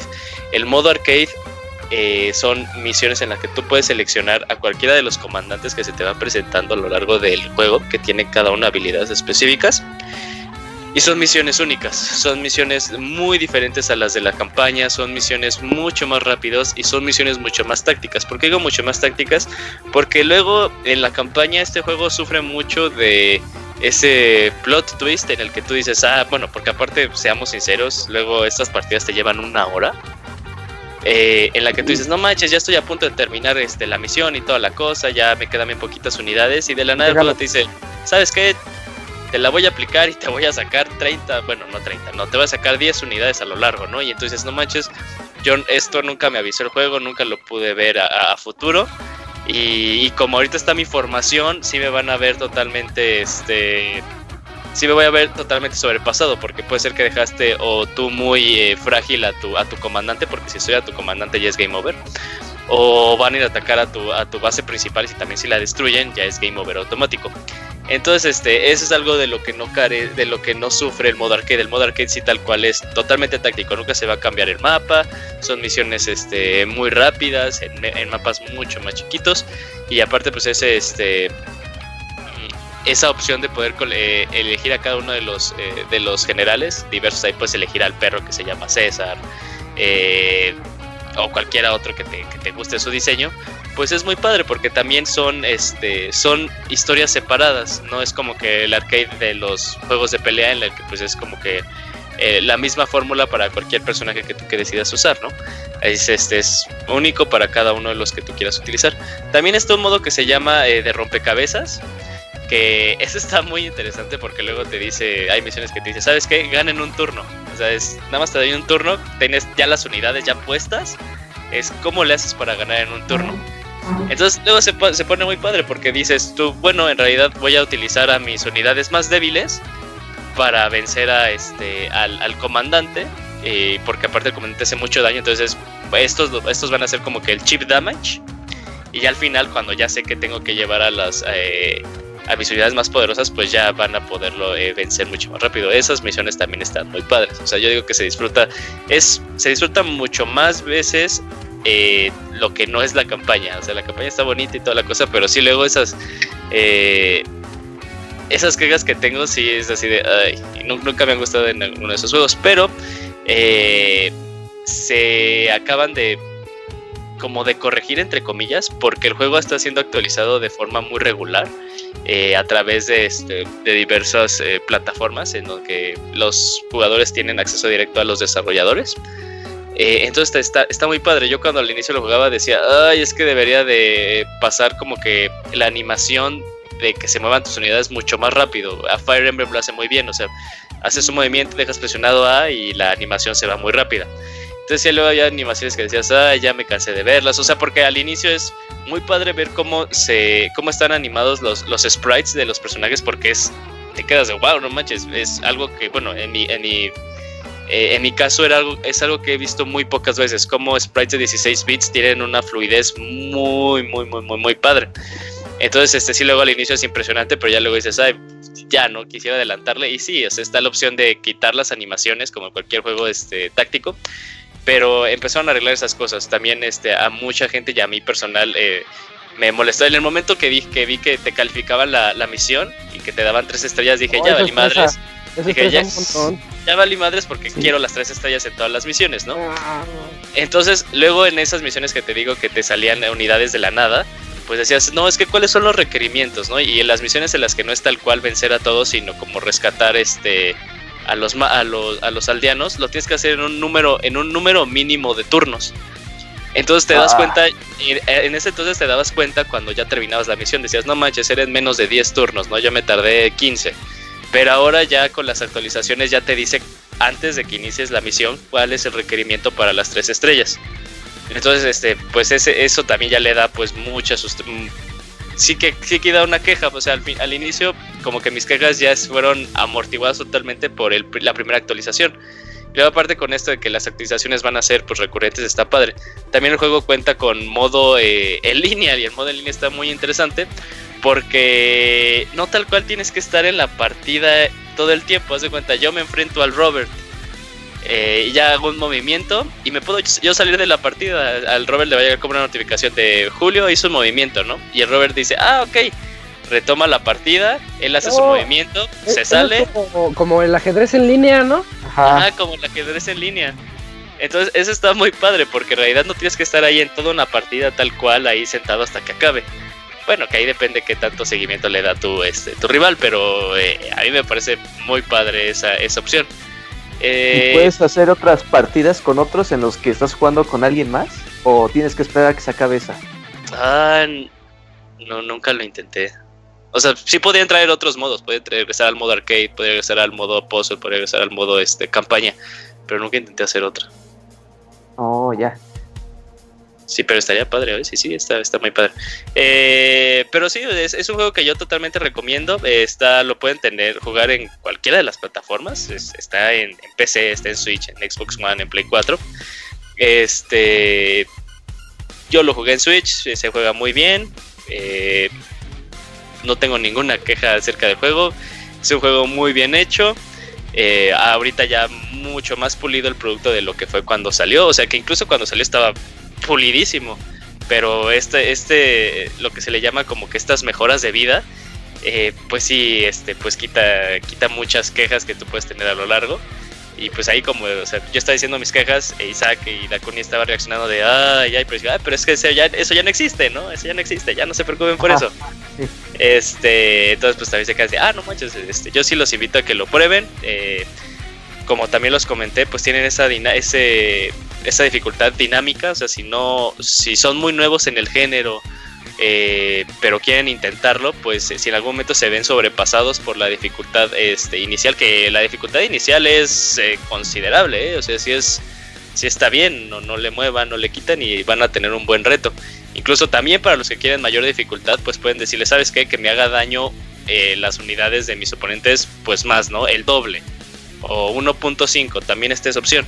Si le bajas tú a la dificultad, nada más vas a tener derecho a una estrella siempre. Está ese como que... Eh, eh, sí, tienes que ceder algunas cosas. Pero sí, totalmente este, recomendable el juego. Bueno, es que se ve muy bonito, sobre todo el pixel art.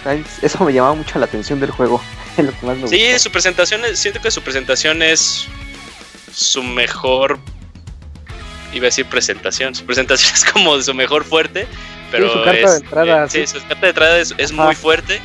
Y ya también cuando ya uno lo juega dice, no, sí es un juego de calidad, sí está muy bueno. De hecho yo le tenía muchas ganas cuando salió y lo estuve piense y piense y piense, pero creo que, de hecho tú me dijiste que que si le entrábamos para las retas. Pero salió otro juego importante y se me fue. Creo que Metro Exodus, no estoy seguro. Sí, fue el tiempo de Metro Exodus. Sí, sí, se, lo. Se, lo comió gacho. E incluso, este, por ejemplo, de, qué tan bueno es el arcade, eh, no sé si se acuerdan, en el chat que tenemos de nosotros, Ivanovich estaba quejando del, del modo campaña y decía, ay, es que si se manchan, porque pues luego esto que te comenté, o sea, ya vas a terminar y tómate, te, das, te lanzo a 10 unidades fuertes, ¿no? Entonces, ah, chinga tu madre juego yo le dije a Ivanovich, ¿sabes qué? Métete al modo arcade. El modo arcade quita todo eso, el modo arcade es muy divertido, es muy rápido y pues sí tiene toda la, la, sensación de ser un, juego táctico totalmente. Mm. Pero para tener acceso al modo arcade tienes que jugar algunas partidas de, la campaña. Ah, muy, muy leve, ¿eh? Tienes que avanzarle muy, muy, muy leve. Como unos, los primeros cinco niveles, eh, que son tutoriales, eh, y ya te, te desbloquean este, el modo campaña. Digo, el modo arcade. Oh, ya. Está considerable. Ah, pues ahí está. La, reseña de World Group, muy recomendado por parte de Julio. De hecho, no está, no está tan caro, 250, 200 pesos más o menos, ¿no? Ya no me acuerdo. ¿Sí? por ahí. No está tan caro, echen un ojo. Es un juego, esos juegos para, para pasar el rato pensando. Eh, yo traigo la segunda reseña de esta noche, que es la reseña de Sekiro Shadows Die Twice, ese juego desarrollado por From Software. Quien no sepa quién es From Software, pues dónde has estado los últimos 7 años más o menos. Son los creadores de la saga de Dark Souls, Demon Souls, de Bloodborne. Y pues también han estado involucrados en otros juegos, pero pues por ellos es por lo que se hicieron famosos. Y ellos dijeron hace algún tiempo que ya no iban a hacer más Souls y eso nos puso muy tristes a los fanáticos de los Souls. Y resulta que eh, cuando mostraron a Sekiro, pues empezamos a ver que era un juego más de acción, más orientado a espadazos, a los samuráis, a los ninjas. Y pues decíamos, ¿qué es lo que está pasando? Y resulta que no, no dista mucho de lo que era su saga original. Pero sí están entregándonos algo que se siente un tanto diferente, más orientado hacia la acción. Primero que nada, eh, la historia pues no, nos ubica como un guardaespaldas que es apodado como el lobo. Eh, de hecho, hay, partes en las que le dicen el Okami y se me hizo, se me hizo así como, ah, yo sé, yo, yo conozco esa palabra. Eh, pero bueno, es el lobo. ah, porque el juego está en japonés. Por eso lo digo, el juego está en japonés. Tú decides qué idioma ponerle, pero el idioma que te recomiendan dicen, no, este juego fue hecho para jugarse en japonés. Y está muy padre, muy bien ambientado en ese aspecto. Eh, la labor del lobo es cuidar al heredero de la herencia del dragón, Kuro, y a su, su, línea de sangre, porque ya es el último que queda. Resulta que este niño Kuro, o es más bien su sangre, tiene cierta, cierta magia que permite que la gente pueda, pueda revivir. Eh, entonces, pues nos cuenta cómo, primero con unas cuantas cinemáticas, nos cuenta cómo el lobo fue adoptado por un shinobi que era el búho. Entonces el, búho lo entrenó, fue pues su mentor, su padre, su big boss, llamémosle. Y pues eh, creciendo como shinobi se convirtió eh, en ese guardaespaldas para tener una de las labores más demandantes pues de todo el reino.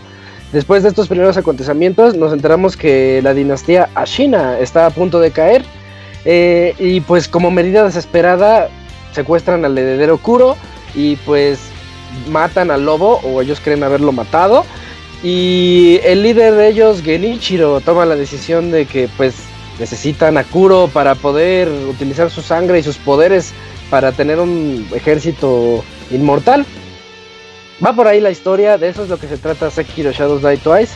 Eh, pues como pueden saber, el lobo no estaba muerto, eh, nosotros revivimos de repente, más bien un, un viejito nos ayudó y nos, como nos cortaron el brazo, nos puso ahí un, una prótesis y pues ahí es donde comienza más básicamente el juego, después de un par de tutoriales y ya es donde entramos directo a la acción en búsqueda pues del heredero y de la redención de un shinobi. Eh, lo primero que nos notamos cuando estamos jugando Sekiro es que pues sí hay muchos aspectos de la saga Souls aquí. De hecho la, com- la comparación es, no, pues, es ineludible porque estamos entre los, los mismísimos desarrolladores de esa saga que prácticamente crearon el género. Yo ya casi casi es un género, ¿no? Tipo juego de tipo Souls. Es tan difícil Sí. como un Souls. Ya, Ajá. ya, ya- siempre lo escuchamos, ¿no? Entonces, este, pues la, la comparación está ahí. Y lo primero que notamos, pues, las fogatas siguen presentes, nada más que ahorita son unas estatuas donde nosotros podemos llegar y rezar. Los enemigos re- reviven siempre que nosotros muramos o cada que descansemos en las estatuas. Tiene batallas muy, muy retadoras. Tiene un mapa que está muy impresionante. La verdad, siempre lo digo cuando reseño estos tipos de juegos. No sé cómo le hacen, pero los mapas son unos verdaderos. Son tan buenos en términos laberínticos que no te das cuenta cuando abres una puerta y dices, ah, ya llegué otra vez al, al inicio. Porque ya le di, la- subí una escalera por acá, me di una vuelta por un por una cueva y subí por otro lado y resulta que regresé al inicio y te pones a pensar y dices, ah, sí es cierto, nada más que el juego me norteó porque como que como que me, me distraje ahí mientras estaba caminando de extremo a extremo, pero está bien padre, Ah. el mapa está muy bueno, Eh, pues tiene muchos tesoros, tiene muchos secretos, eh, y pues ahí es donde sentimos como que esas esa influencia de la saga original. Pero pues aquí este juego resalta porque ya tiene nuevas habilidades. Tenemos la utilización del sigilo. El sigilo es una parte muy importante. Ay, una parte muy importante del título. Y también tiene una movilidad muchísimo más ágil que en todos los Souls. Recordemos que en los Souls estábamos tratando con pues con caballeritos y los caballeritos en sus escudos y van caminando así como que dabas un paso, guardia, espada, guardia, espada, así estilo pues medieval. Aquí ya estamos A lo hablando mucho de rodabas. Ah, o cuando te ponías a- el clásico a rodar para que no te hiciera daño el enemigo o algo. eh, eso es como que el movimiento más ágil que podías tener en Dark Souls. Y pues Ajá. aquí, aquí ya tenemos todo un arsenal en- a nuestra disposición de cómo se mueve un ninja. De hecho, en muchas reseñas en muchos lados lo estaban comparando con Ninja Gaiden.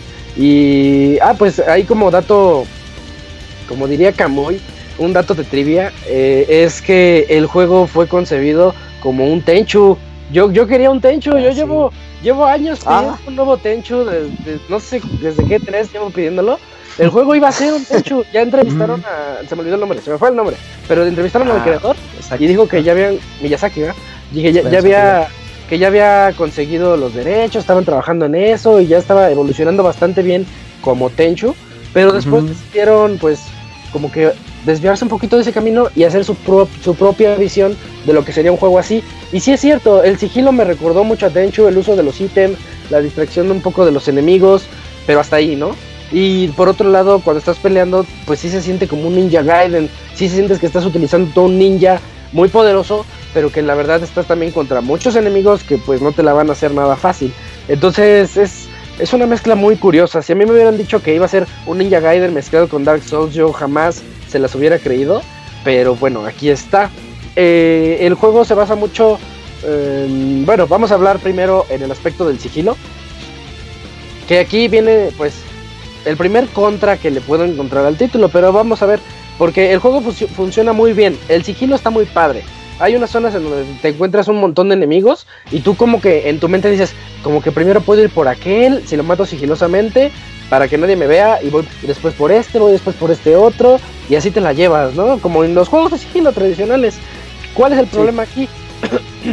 el juego, la inteligencia artificial del modo de sigilo no está muy pulida o no sé si fue su intención o qué fue lo que pensaron porque por ejemplo tu personaje es tan rápido que puedes corres más rápido que los rivales a veces entonces tú si te ven dices chin ya me vieron voy a correr de regreso a la casa y corres ahí vas corriendo corre corre corre corre y te escondes Y pasan Ya, unos 10, la 10 libraste. segundos, ajá, unos 10 segundos así esperando y el enemigo tiene la ya clasiquísima, el, el indicador arriba de su cabeza que está blanco, luego amarillo y luego rojo para a ver si ya te vieron. Entonces este, pasa de rojo a amarillo, de amarillo a blanco y chin, se les olvida totalmente que hay un shinobi tratando de entrar a su base. Se les olvida. Entonces regresan a las posiciones originales. Entonces si tú eres un mañoso, eh, pues dices, ah, ya vi que hay 10 ahí, 10 enemigos, ¿no? Por decir algo. Entonces te acercas, vienen, te alcanzaron a ver dos, entonces vienen por ti los dos. Y cuando se les olvida que existes y regresan, pues vas, matas uno con sigilo, pues te, te vuelves Sí. a esconder porque el otro te escuchó, ya se regresa, matas, lo matas con sigilo y así te la llevas. La verdad, ese modo de... Si lo quieres jugar así como que muy sigilosamente, sí rompe un poquito el ritmo. Dices, ay, es que se juega muy, muy padre, tiene unas mecánicas muy buenas. El sigilo a mí me gustó bastante, pero eh, tal vez no sea su fuerte jugarlo así. Pero también es ponerse un poquito quisquillosos en ese aspecto, ¿no? La verdad está bien implementado y sí nos hace sentir, pues, poderosos cuando llegas a una zona que está llena de enemigos. Nada más que, pues, pasa eso con, la, con las mecánicas. Mm, Sí. Las peleas, yo diría que aquí ya estamos hablando del punto fuerte del título. Se basan mucho en la utilización de, de los parries. Es que es el parry, es como este contraataque que tuvo. No, no es contraataque, es como una técnica de defensa que es poner guardia exactamente en el momento en el que te atacan. O sea, ahí viene el espadazo y justo en el momento en que te van a atacar, pones ese guardia y sale ahí un resplandor de, de choque de espadas y dices, lo hice bien. ¿Esto, ¿Esto en qué afecta? En el juego ahora ya nos podemos olvidar de las barras de estamina, las clásicas de que hasta corriendo te cansabas en Dark Souls. Eh, ahorita Sí. nada más tenemos pues nuestra barra de salud y aparte hay una barra que se llama barra de postura. La barra de postura se va llenando conforme te atacan o conforme tú atacas a los enemigos. Ellos también tienen su barra de postura. Si logras llenar la barra, significa que les rompiste la postura. Significa que ya les acabas de dar un golpe que los dejó así como que abiertos, ¿no? Así de ¡Ah! Como que desprotegidos. desprotegidos. Entonces en ese instante sale un punto rojo. Y cuando sale el punto rojo es así de clávale la espada porque ya es tuyo. Ya lo dominaste. Y pues se basa mucho en eso de parry, parry, parry. eh, por ejemplo, el enemigo tiene también ataques de barrido. Esos no se pueden hacer parry. Entonces tienes que saltar o tienes que esquivarlos. O también tienen ataques de estocada. Y la estocada pues tampoco se puede hacer parry. Pero puedes mejorar tus habilidades shinobi para poder hacerles parries a las estocadas. Y- pero es con otro botón. Entonces, la verdad es, un- es algo muy. Muy. ¿cómo, cómo se diría? Es demasiada destreza la que necesitas cuando estás Muy así, dinámico. muy dinámico y, y muy interesante. La verdad se siente muy padre. Si sientes que estás en una batalla de ninjas contra samuráis y contra otros ninjas y contra monstruos. Eh, o sea, como que en ningún momento. Es, es lo, de- lo digo siempre en los juegos Souls. Si te mueres es por tu culpa. Eh, es, eh, sí. Ajá, sí, de. No puedes recurrir solamente al parry, parry, parry. Ya, ya sí, al- y ya, porque si es algo que dominas, el juego se te hace fácil. Entonces, como que Ajá. el juego te dice, ah, tienes que aprender a saltar, esquivar, a aprender a leer los movimientos y a usar diferentes combinaciones para diferentes situaciones de ataques. Eso es por lo que te estoy entendiendo. Así, así es como se, se desarrolla. No son tantas, de hecho son como unas cuatro diferentes que puedes hacer, pero también tiene una habilidad porque recordemos que nuestro, nuestro buen Sekiro se- ya no tiene el, su brazo y le pusieron una, una prótesis. E- en esa le puedes instalar nuevas habilidades que vas descubriendo, como un hacha que es, muy, que es el golpe muy fuerte, o una, un como una especie de lanzallamas, pero así nada más lanza así el fuego y, ya que también puede debilitar algunos enemigos o lanzar shurikens, que son así los básicos. Eh, y con eso puedes ir mejorando tú tus técnicas también de ataque para utilizarlas. Y está muy bueno, eh, la verdad. Las peleas son sobresalientes, son muy entretenidas y te hacen sentir como que pues que tienes que jugar a la perfección para poderle ganar a esos, a esos enemigos y a esos jefes tan letales. También el juego pues nos, de- nos regala una segunda oportunidad porque o a veces hasta más, pero bueno, eh, nosotros al morir tenemos la chance de utilizar un sistema de resurrección, porque es parte de la historia del juego, lo que les comentaba de la sangre del heredero y todo eso. Entonces tenemos unos circulitos abajo del, bueno, arriba de nuestra barra de salud que nos indican eh, si tenemos o no disponible la resurrección. eh, cada que nos vamos a una, a una escultura, pues se, vuelven a se vuelve a rellenar y tenemos chance de revivir. Y eso, pues, yo siento que puede estar bien. De hecho, nos da chance de seguir con las batallas todavía. O tal vez utilizar el ítem que nos permite regresar a la, al punto de guardado y decir, pues no estoy, no estoy todavía listo. Y es que el juego nos puede castigar mucho si morimos. Porque nos quita todo el dinero que tengamos, nos quita la mitad.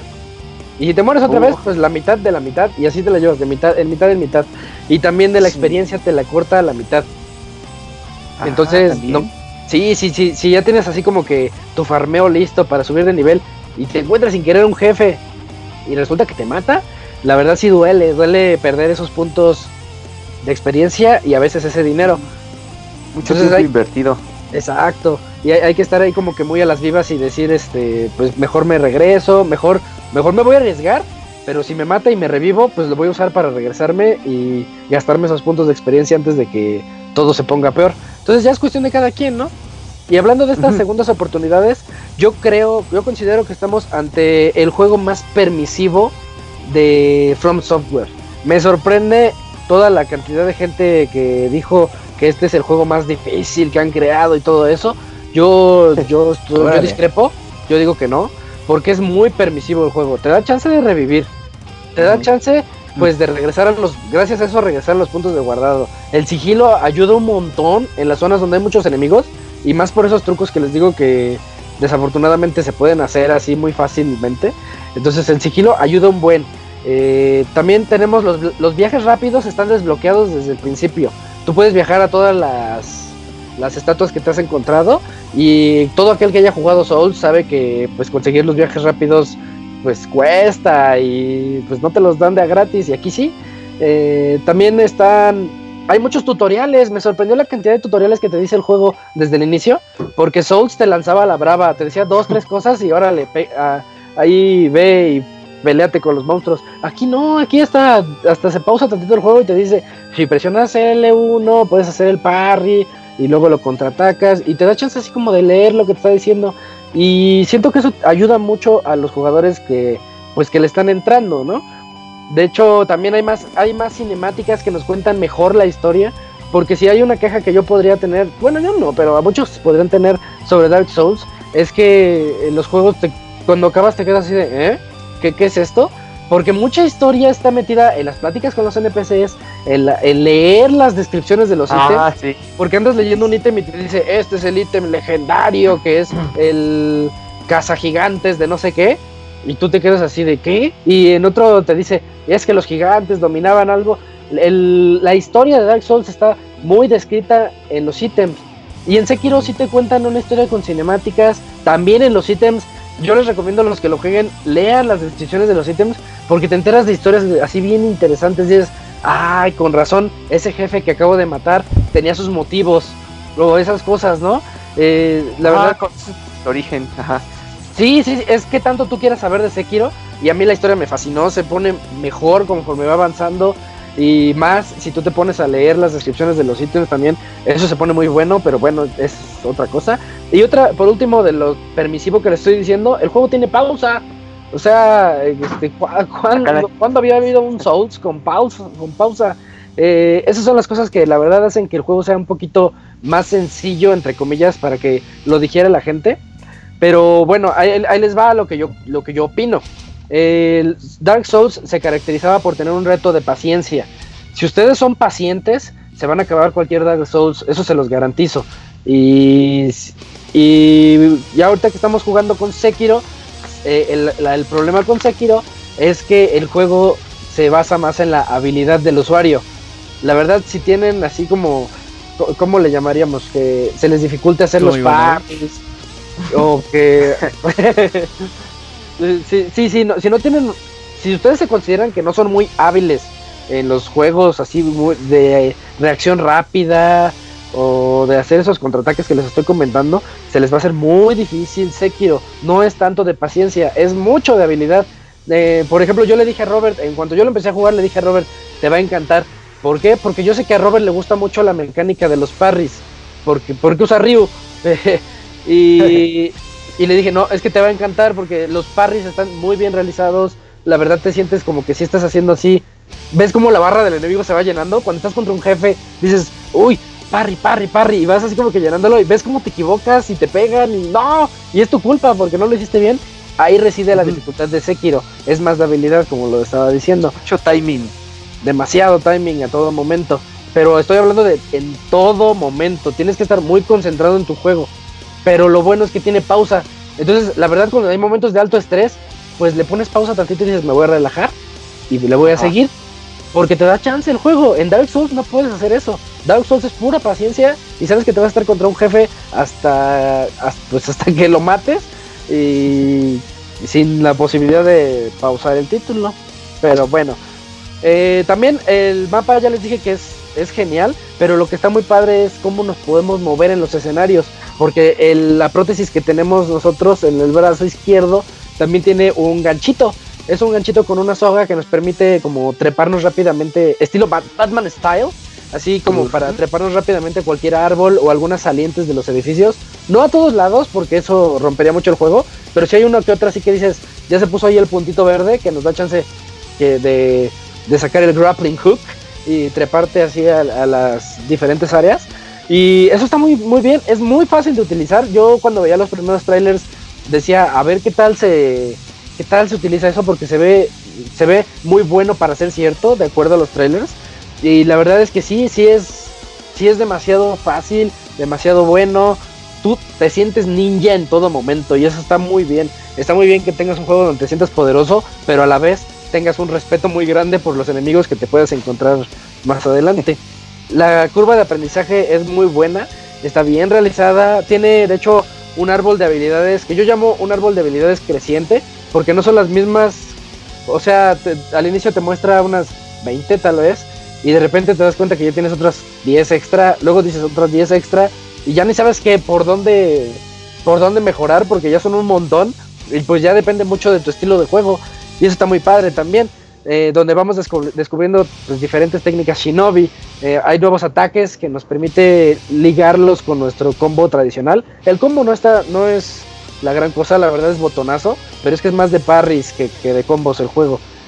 Eh, también tiene habilidades latentes, le llaman, que son las habilidades pasivas, por ejemplo, que podemos conseguir más dinero al vencer a los enemigos, o ser más resistente contra ciertos ataques de espadas, cositas así que también van mejorándote como personaje, o curarte más, esas cosas, ¿no?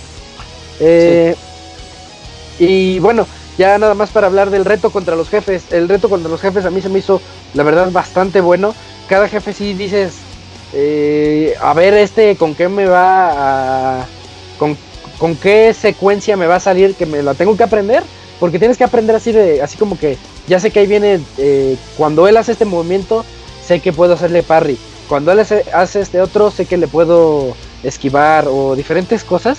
Cada uno de los jefes, la verdad, se siente muy bien. Pero llega el punto en el que tú te sientes tan bueno que dices, no, pues a ver, sorpréndeme, ¿no? Dices, a, ver si ahora sí me, sí me ganas. Y el juego sí no, no decepciona en ese aspecto. Porque yo creo que de todos los. De todos los Souls y Bloodborne y ahorita con Sekiro, este es el que tiene una curva de aprendizaje mucho mejor, la, más apta para, para todos los tipos de jugadores que quieran entrarle. Porque el juego, la primera mitad del juego no está difícil. También lo dice, lo dijo Robert de una vez que estábamos platicando. El juego no está difícil. Le digo, es que no has llegado a la parte que está, que sí se pone difícil. Pero si has jugado la mitad del juego y ya consideras que está difícil, pues ahí está algo, algo raro, porque, porque es cuestión nada más de que, como dicen los Dark Souls, get good. O sea, tienes que, tienes que hacerte bueno, o sea, tienes que aprender esas mecánicas de habilidad. Sí tienes que aprender que, que no todo es parry, que tienes que saltar en algunos momentos, pero si saltas, por ejemplo, puedes saltar en los enemigos también y eso los marea un poquito. O sea, un montón de cosas ahí que el juego a veces te dice, a veces no te dice, luego tú descubres. Yo cuando descubrí un par de cosas así extras, dije, ah, ¿a poco puedo hacer eso? Y cuando ya como lo descubrí, dije, ah, voy a abusar un poquito de esas técnicas shinobi que a primera instancia son obvias, pero como el juego nunca me dijo que las podía hacer, pues yo no las hacía. Entonces no se las voy a decir, ustedes descubren, es parte de, de ver cuáles son los secretos que hay así como en Sekiro y pues ver cómo, cómo utilizarlos. Gráficamente luce muy bien. Eh, hay unos problemas. Ah, segundo error. El primero es el sigilo, que ya les dije los problemas. El segundo error feo es el de la cámara. Todos los Souls han tenido problemas con la cámara. Todos. Pero yo no me he quejado una sola vez de eso en ninguna de mis reseñas. Porque siento que es una mecánica tan lenta que te da chance de moverte lo suficiente para que no te afecte la cámara. Al menos ese es desde mi punto de vista y ese es como yo lo juego. Pero Sekiro es tan rápido que van a haber muchos instantes en los que tú te pegues como a una pared y en cuanto te pegas a la pared como que el juego cree que estás haciendo eso de que te pegas para... ¿Cómo, cómo les diré? Como Snake cuando se recarga una pared para poder ver hacia, hacia atrás. Sí, sí, sí. Como, que el otra juego perspectiva. eh, Exacto, como que el juego cree que vas a hacer eso, entonces la cámara se acerca mucho, hace mucho zoom, y tú dices, no, quítate, estoy contra un jefe, o sea, quiero, quiero golpearlo y no me dejas y tienes que andar haciendo muchos rolls para poder salir de esos, esas esquinas de cámara, es desesperante, pero es muy desesperante, entonces tienen que aprender a pelear también contra la cámara, en- especialmente en lugares cerrados, eso es lo malo, esos son los dos puntos malos que tiene Sekiro, pero si los logran sobrellevar, si aprenden esas mecánicas, si se dan cuenta que la ambientación está, la verdad está excelente la ambientación, ayuda mucho la música, todos los sonidos de fondo, si sientes que estás en Japón, en Japón feudal, si sientes que es una historia muy aparte a todo lo que nos habían mostrado de los Souls. Yo considero que Sekiro es un juego que toma todo lo bueno de los Souls y le agrega una jugabilidad mucho más ágil y que depende pues, pues muchísimo más de la habilidad del jugador. Los dos errores son muy perceptibles, o sea, la gente se va a dar cuenta luego luego, pero pero pues es cuestión nada más de de aprenderlos a sobrellevar para poder de verdad disfrutar esto que es una obra maestra. Eh, Sekiro, no sé cómo le hicieron para hacerlo tan adictivo, tan bien realizado, le echaron tantas ganas los de From Software. Eh, yo lo recomiendo a todos. Los Souls, a mí me cuesta trabajo recomendárselos a todos, porque sé que es mucha paciencia, sé que son muy difíciles, eh, hasta para entender la historia, todo eso, o sea, es para un público muy especial. Pero Sekiro no, Sekiro está hecho para que todos le puedan entrar y todos se hagan buenos jugándolo. Y pues solo les diría, no se desesperen, aprendan a hacer los parries. Todos los, todos los enemigos se vencen con parries. Nada más hay que saber cuándo contraatacar y cuándo no. Entonces, es, eso pues es como el punto bueno que tiene el juego, ¿no? Y, ya, ya con eso, con eso quedaría la reseña de Sekiro Shadows Die Twice. La verdad es fortísimo contendiente para juego del año.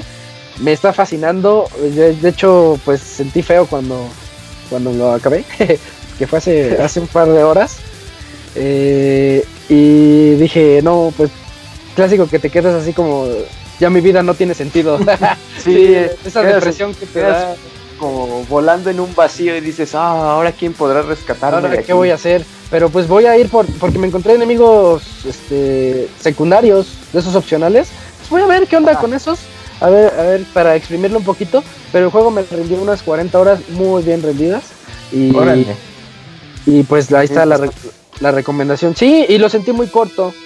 O sea, aunque fueron 40 horas, se fueron tan rápido, tan divertidas todas, que digo, no, yo quiero más, quiero más, necesito más, quiero. Oye, Isaac, ¿lo jugaste en PC? ¿O Lo jugué en PC. Ah, ok. Sí, Bueno, me lo en PC. Y se ve increíble, ¿no? Para los specs que tú lo tienes en tu computadora. Lo jugué en PC al máximo y la, la verdad se ve muy bien. No le llega a los juegos más impresionantes de esta generación. que yo les decía que me gustó mucho. Por ejemplo, Metro Exodus, ese sí está muy elevado gráficamente, pero pues este no le llega. Pero sí se nota el salto entre Dark Souls 3, que fue el último. Sekiro Shadows Die Twice. Sí, yo sí noto un salto así eh, muy perceptible. Ok. Y, y- y está padre, sí, o sea, se notan, por ejemplo, las hierbas donde te puedes ocultar para que no te vean los enemigos. Eso, esos detallitos se notan mucho. Muy, muy bien. Y se juega al menos, al menos yo no tuve ni una caída de frames. Ah, Ses- súper 60 bien. cuadros fluidísimos. Uf. La versión de PC sin problemas. Sin problemas. Pero es que ahí sí ya, eh, con PC luego hay que andar peleándose contra tu tarjeta gráfica y que si es compatible. Sí, que sí. yo sí les recomiendo que lo chequen porque ya, ya me tengo que, tengo que hacer el disclaimer siempre porque yo no tuve ni un solo problema con Metro Exodus y hay un montón de gente que se queja de, de que tiene muchos bugs y a mí se me hace bien raro, digo, oye, yo no tuve ninguno. Y hay gente que sí, entonces a lo mejor tenga sí, que ver con los specs de la computadora. Tiene que ver con la no. tarjeta gráfica. Entre tu tarjeta gráfica, entre más nueva sea y Sí, Menos se da, ¿no? Que actualicen los drivers. También Sí. actualicen los drivers. tenerla actualizada, todas esas cosas, ¿no? Va. Entonces, pues ya, muy recomendable Sekiro. Yo Sí, sí, eh. A mí me gustó mucho. Bueno, estoy todavía muy, muy atrás de Isaac. Pero cada vez que lo juegas lo disfrutas.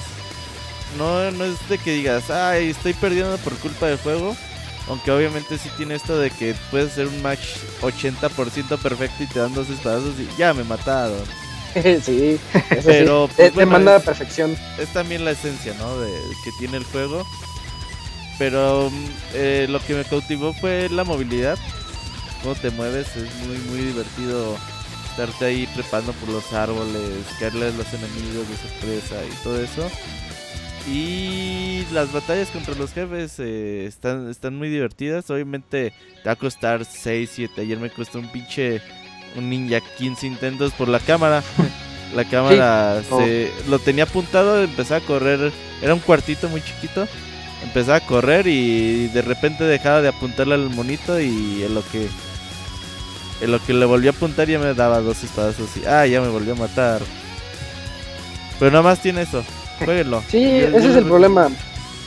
Y imagínense nada más que le entraron un mo- a mí me sorprendió la gente, la cantidad de gente de pixelanios que le entramos a Sekiro, está el está el Robert, le entró el Pastra, le entró Fer, eh, pues Ivanovich es, es como el reto de que a ver Ivanovich gánale, eh, ¿quién más me falta? Pero bueno, todos estamos ahí hasta El platicando. Moy. Nah, es cierto. El Moy debería de no. entrarle, yo sé que le va a gustar mucho. Todos los fanáticos de Souls y que quieran un reto más rápido, les va a encantar. Es un, es un super juegazo, no, no sé. No encuentro otras palabras para decir que, que lo jueguen, que está, que está muy bueno, la verdad. Básicamente el reto es terminarlo antes que Ivanovich. Ese es como el challenge, el Sí. Pixelania Challenge es acabate de Sekiro antes que Ivanovich.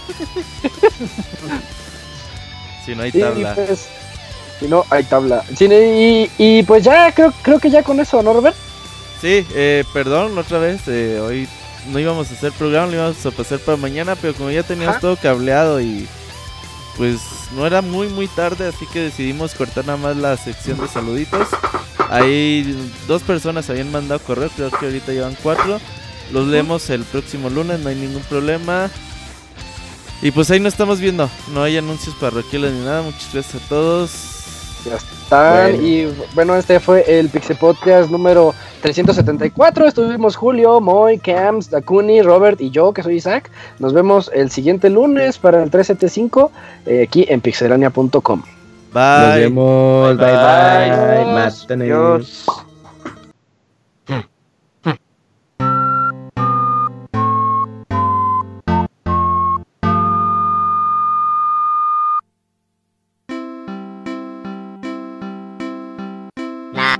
Mi o now mi o mi now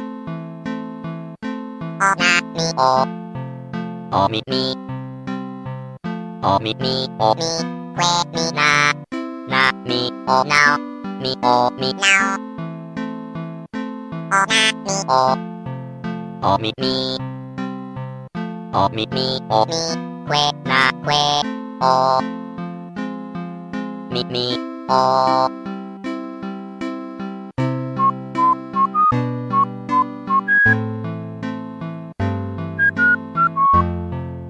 Así llega a su fin el Pixe Podcast. Los esperamos la próxima semana con un nuevo programa. Búsquenos en iTunes como Pixelania y descarguen este podcast. Muchas gracias y hasta la próxima.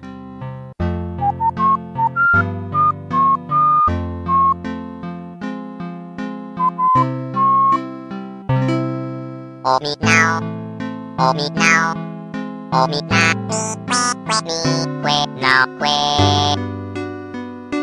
now que. O mi na mi que mi que que na que o.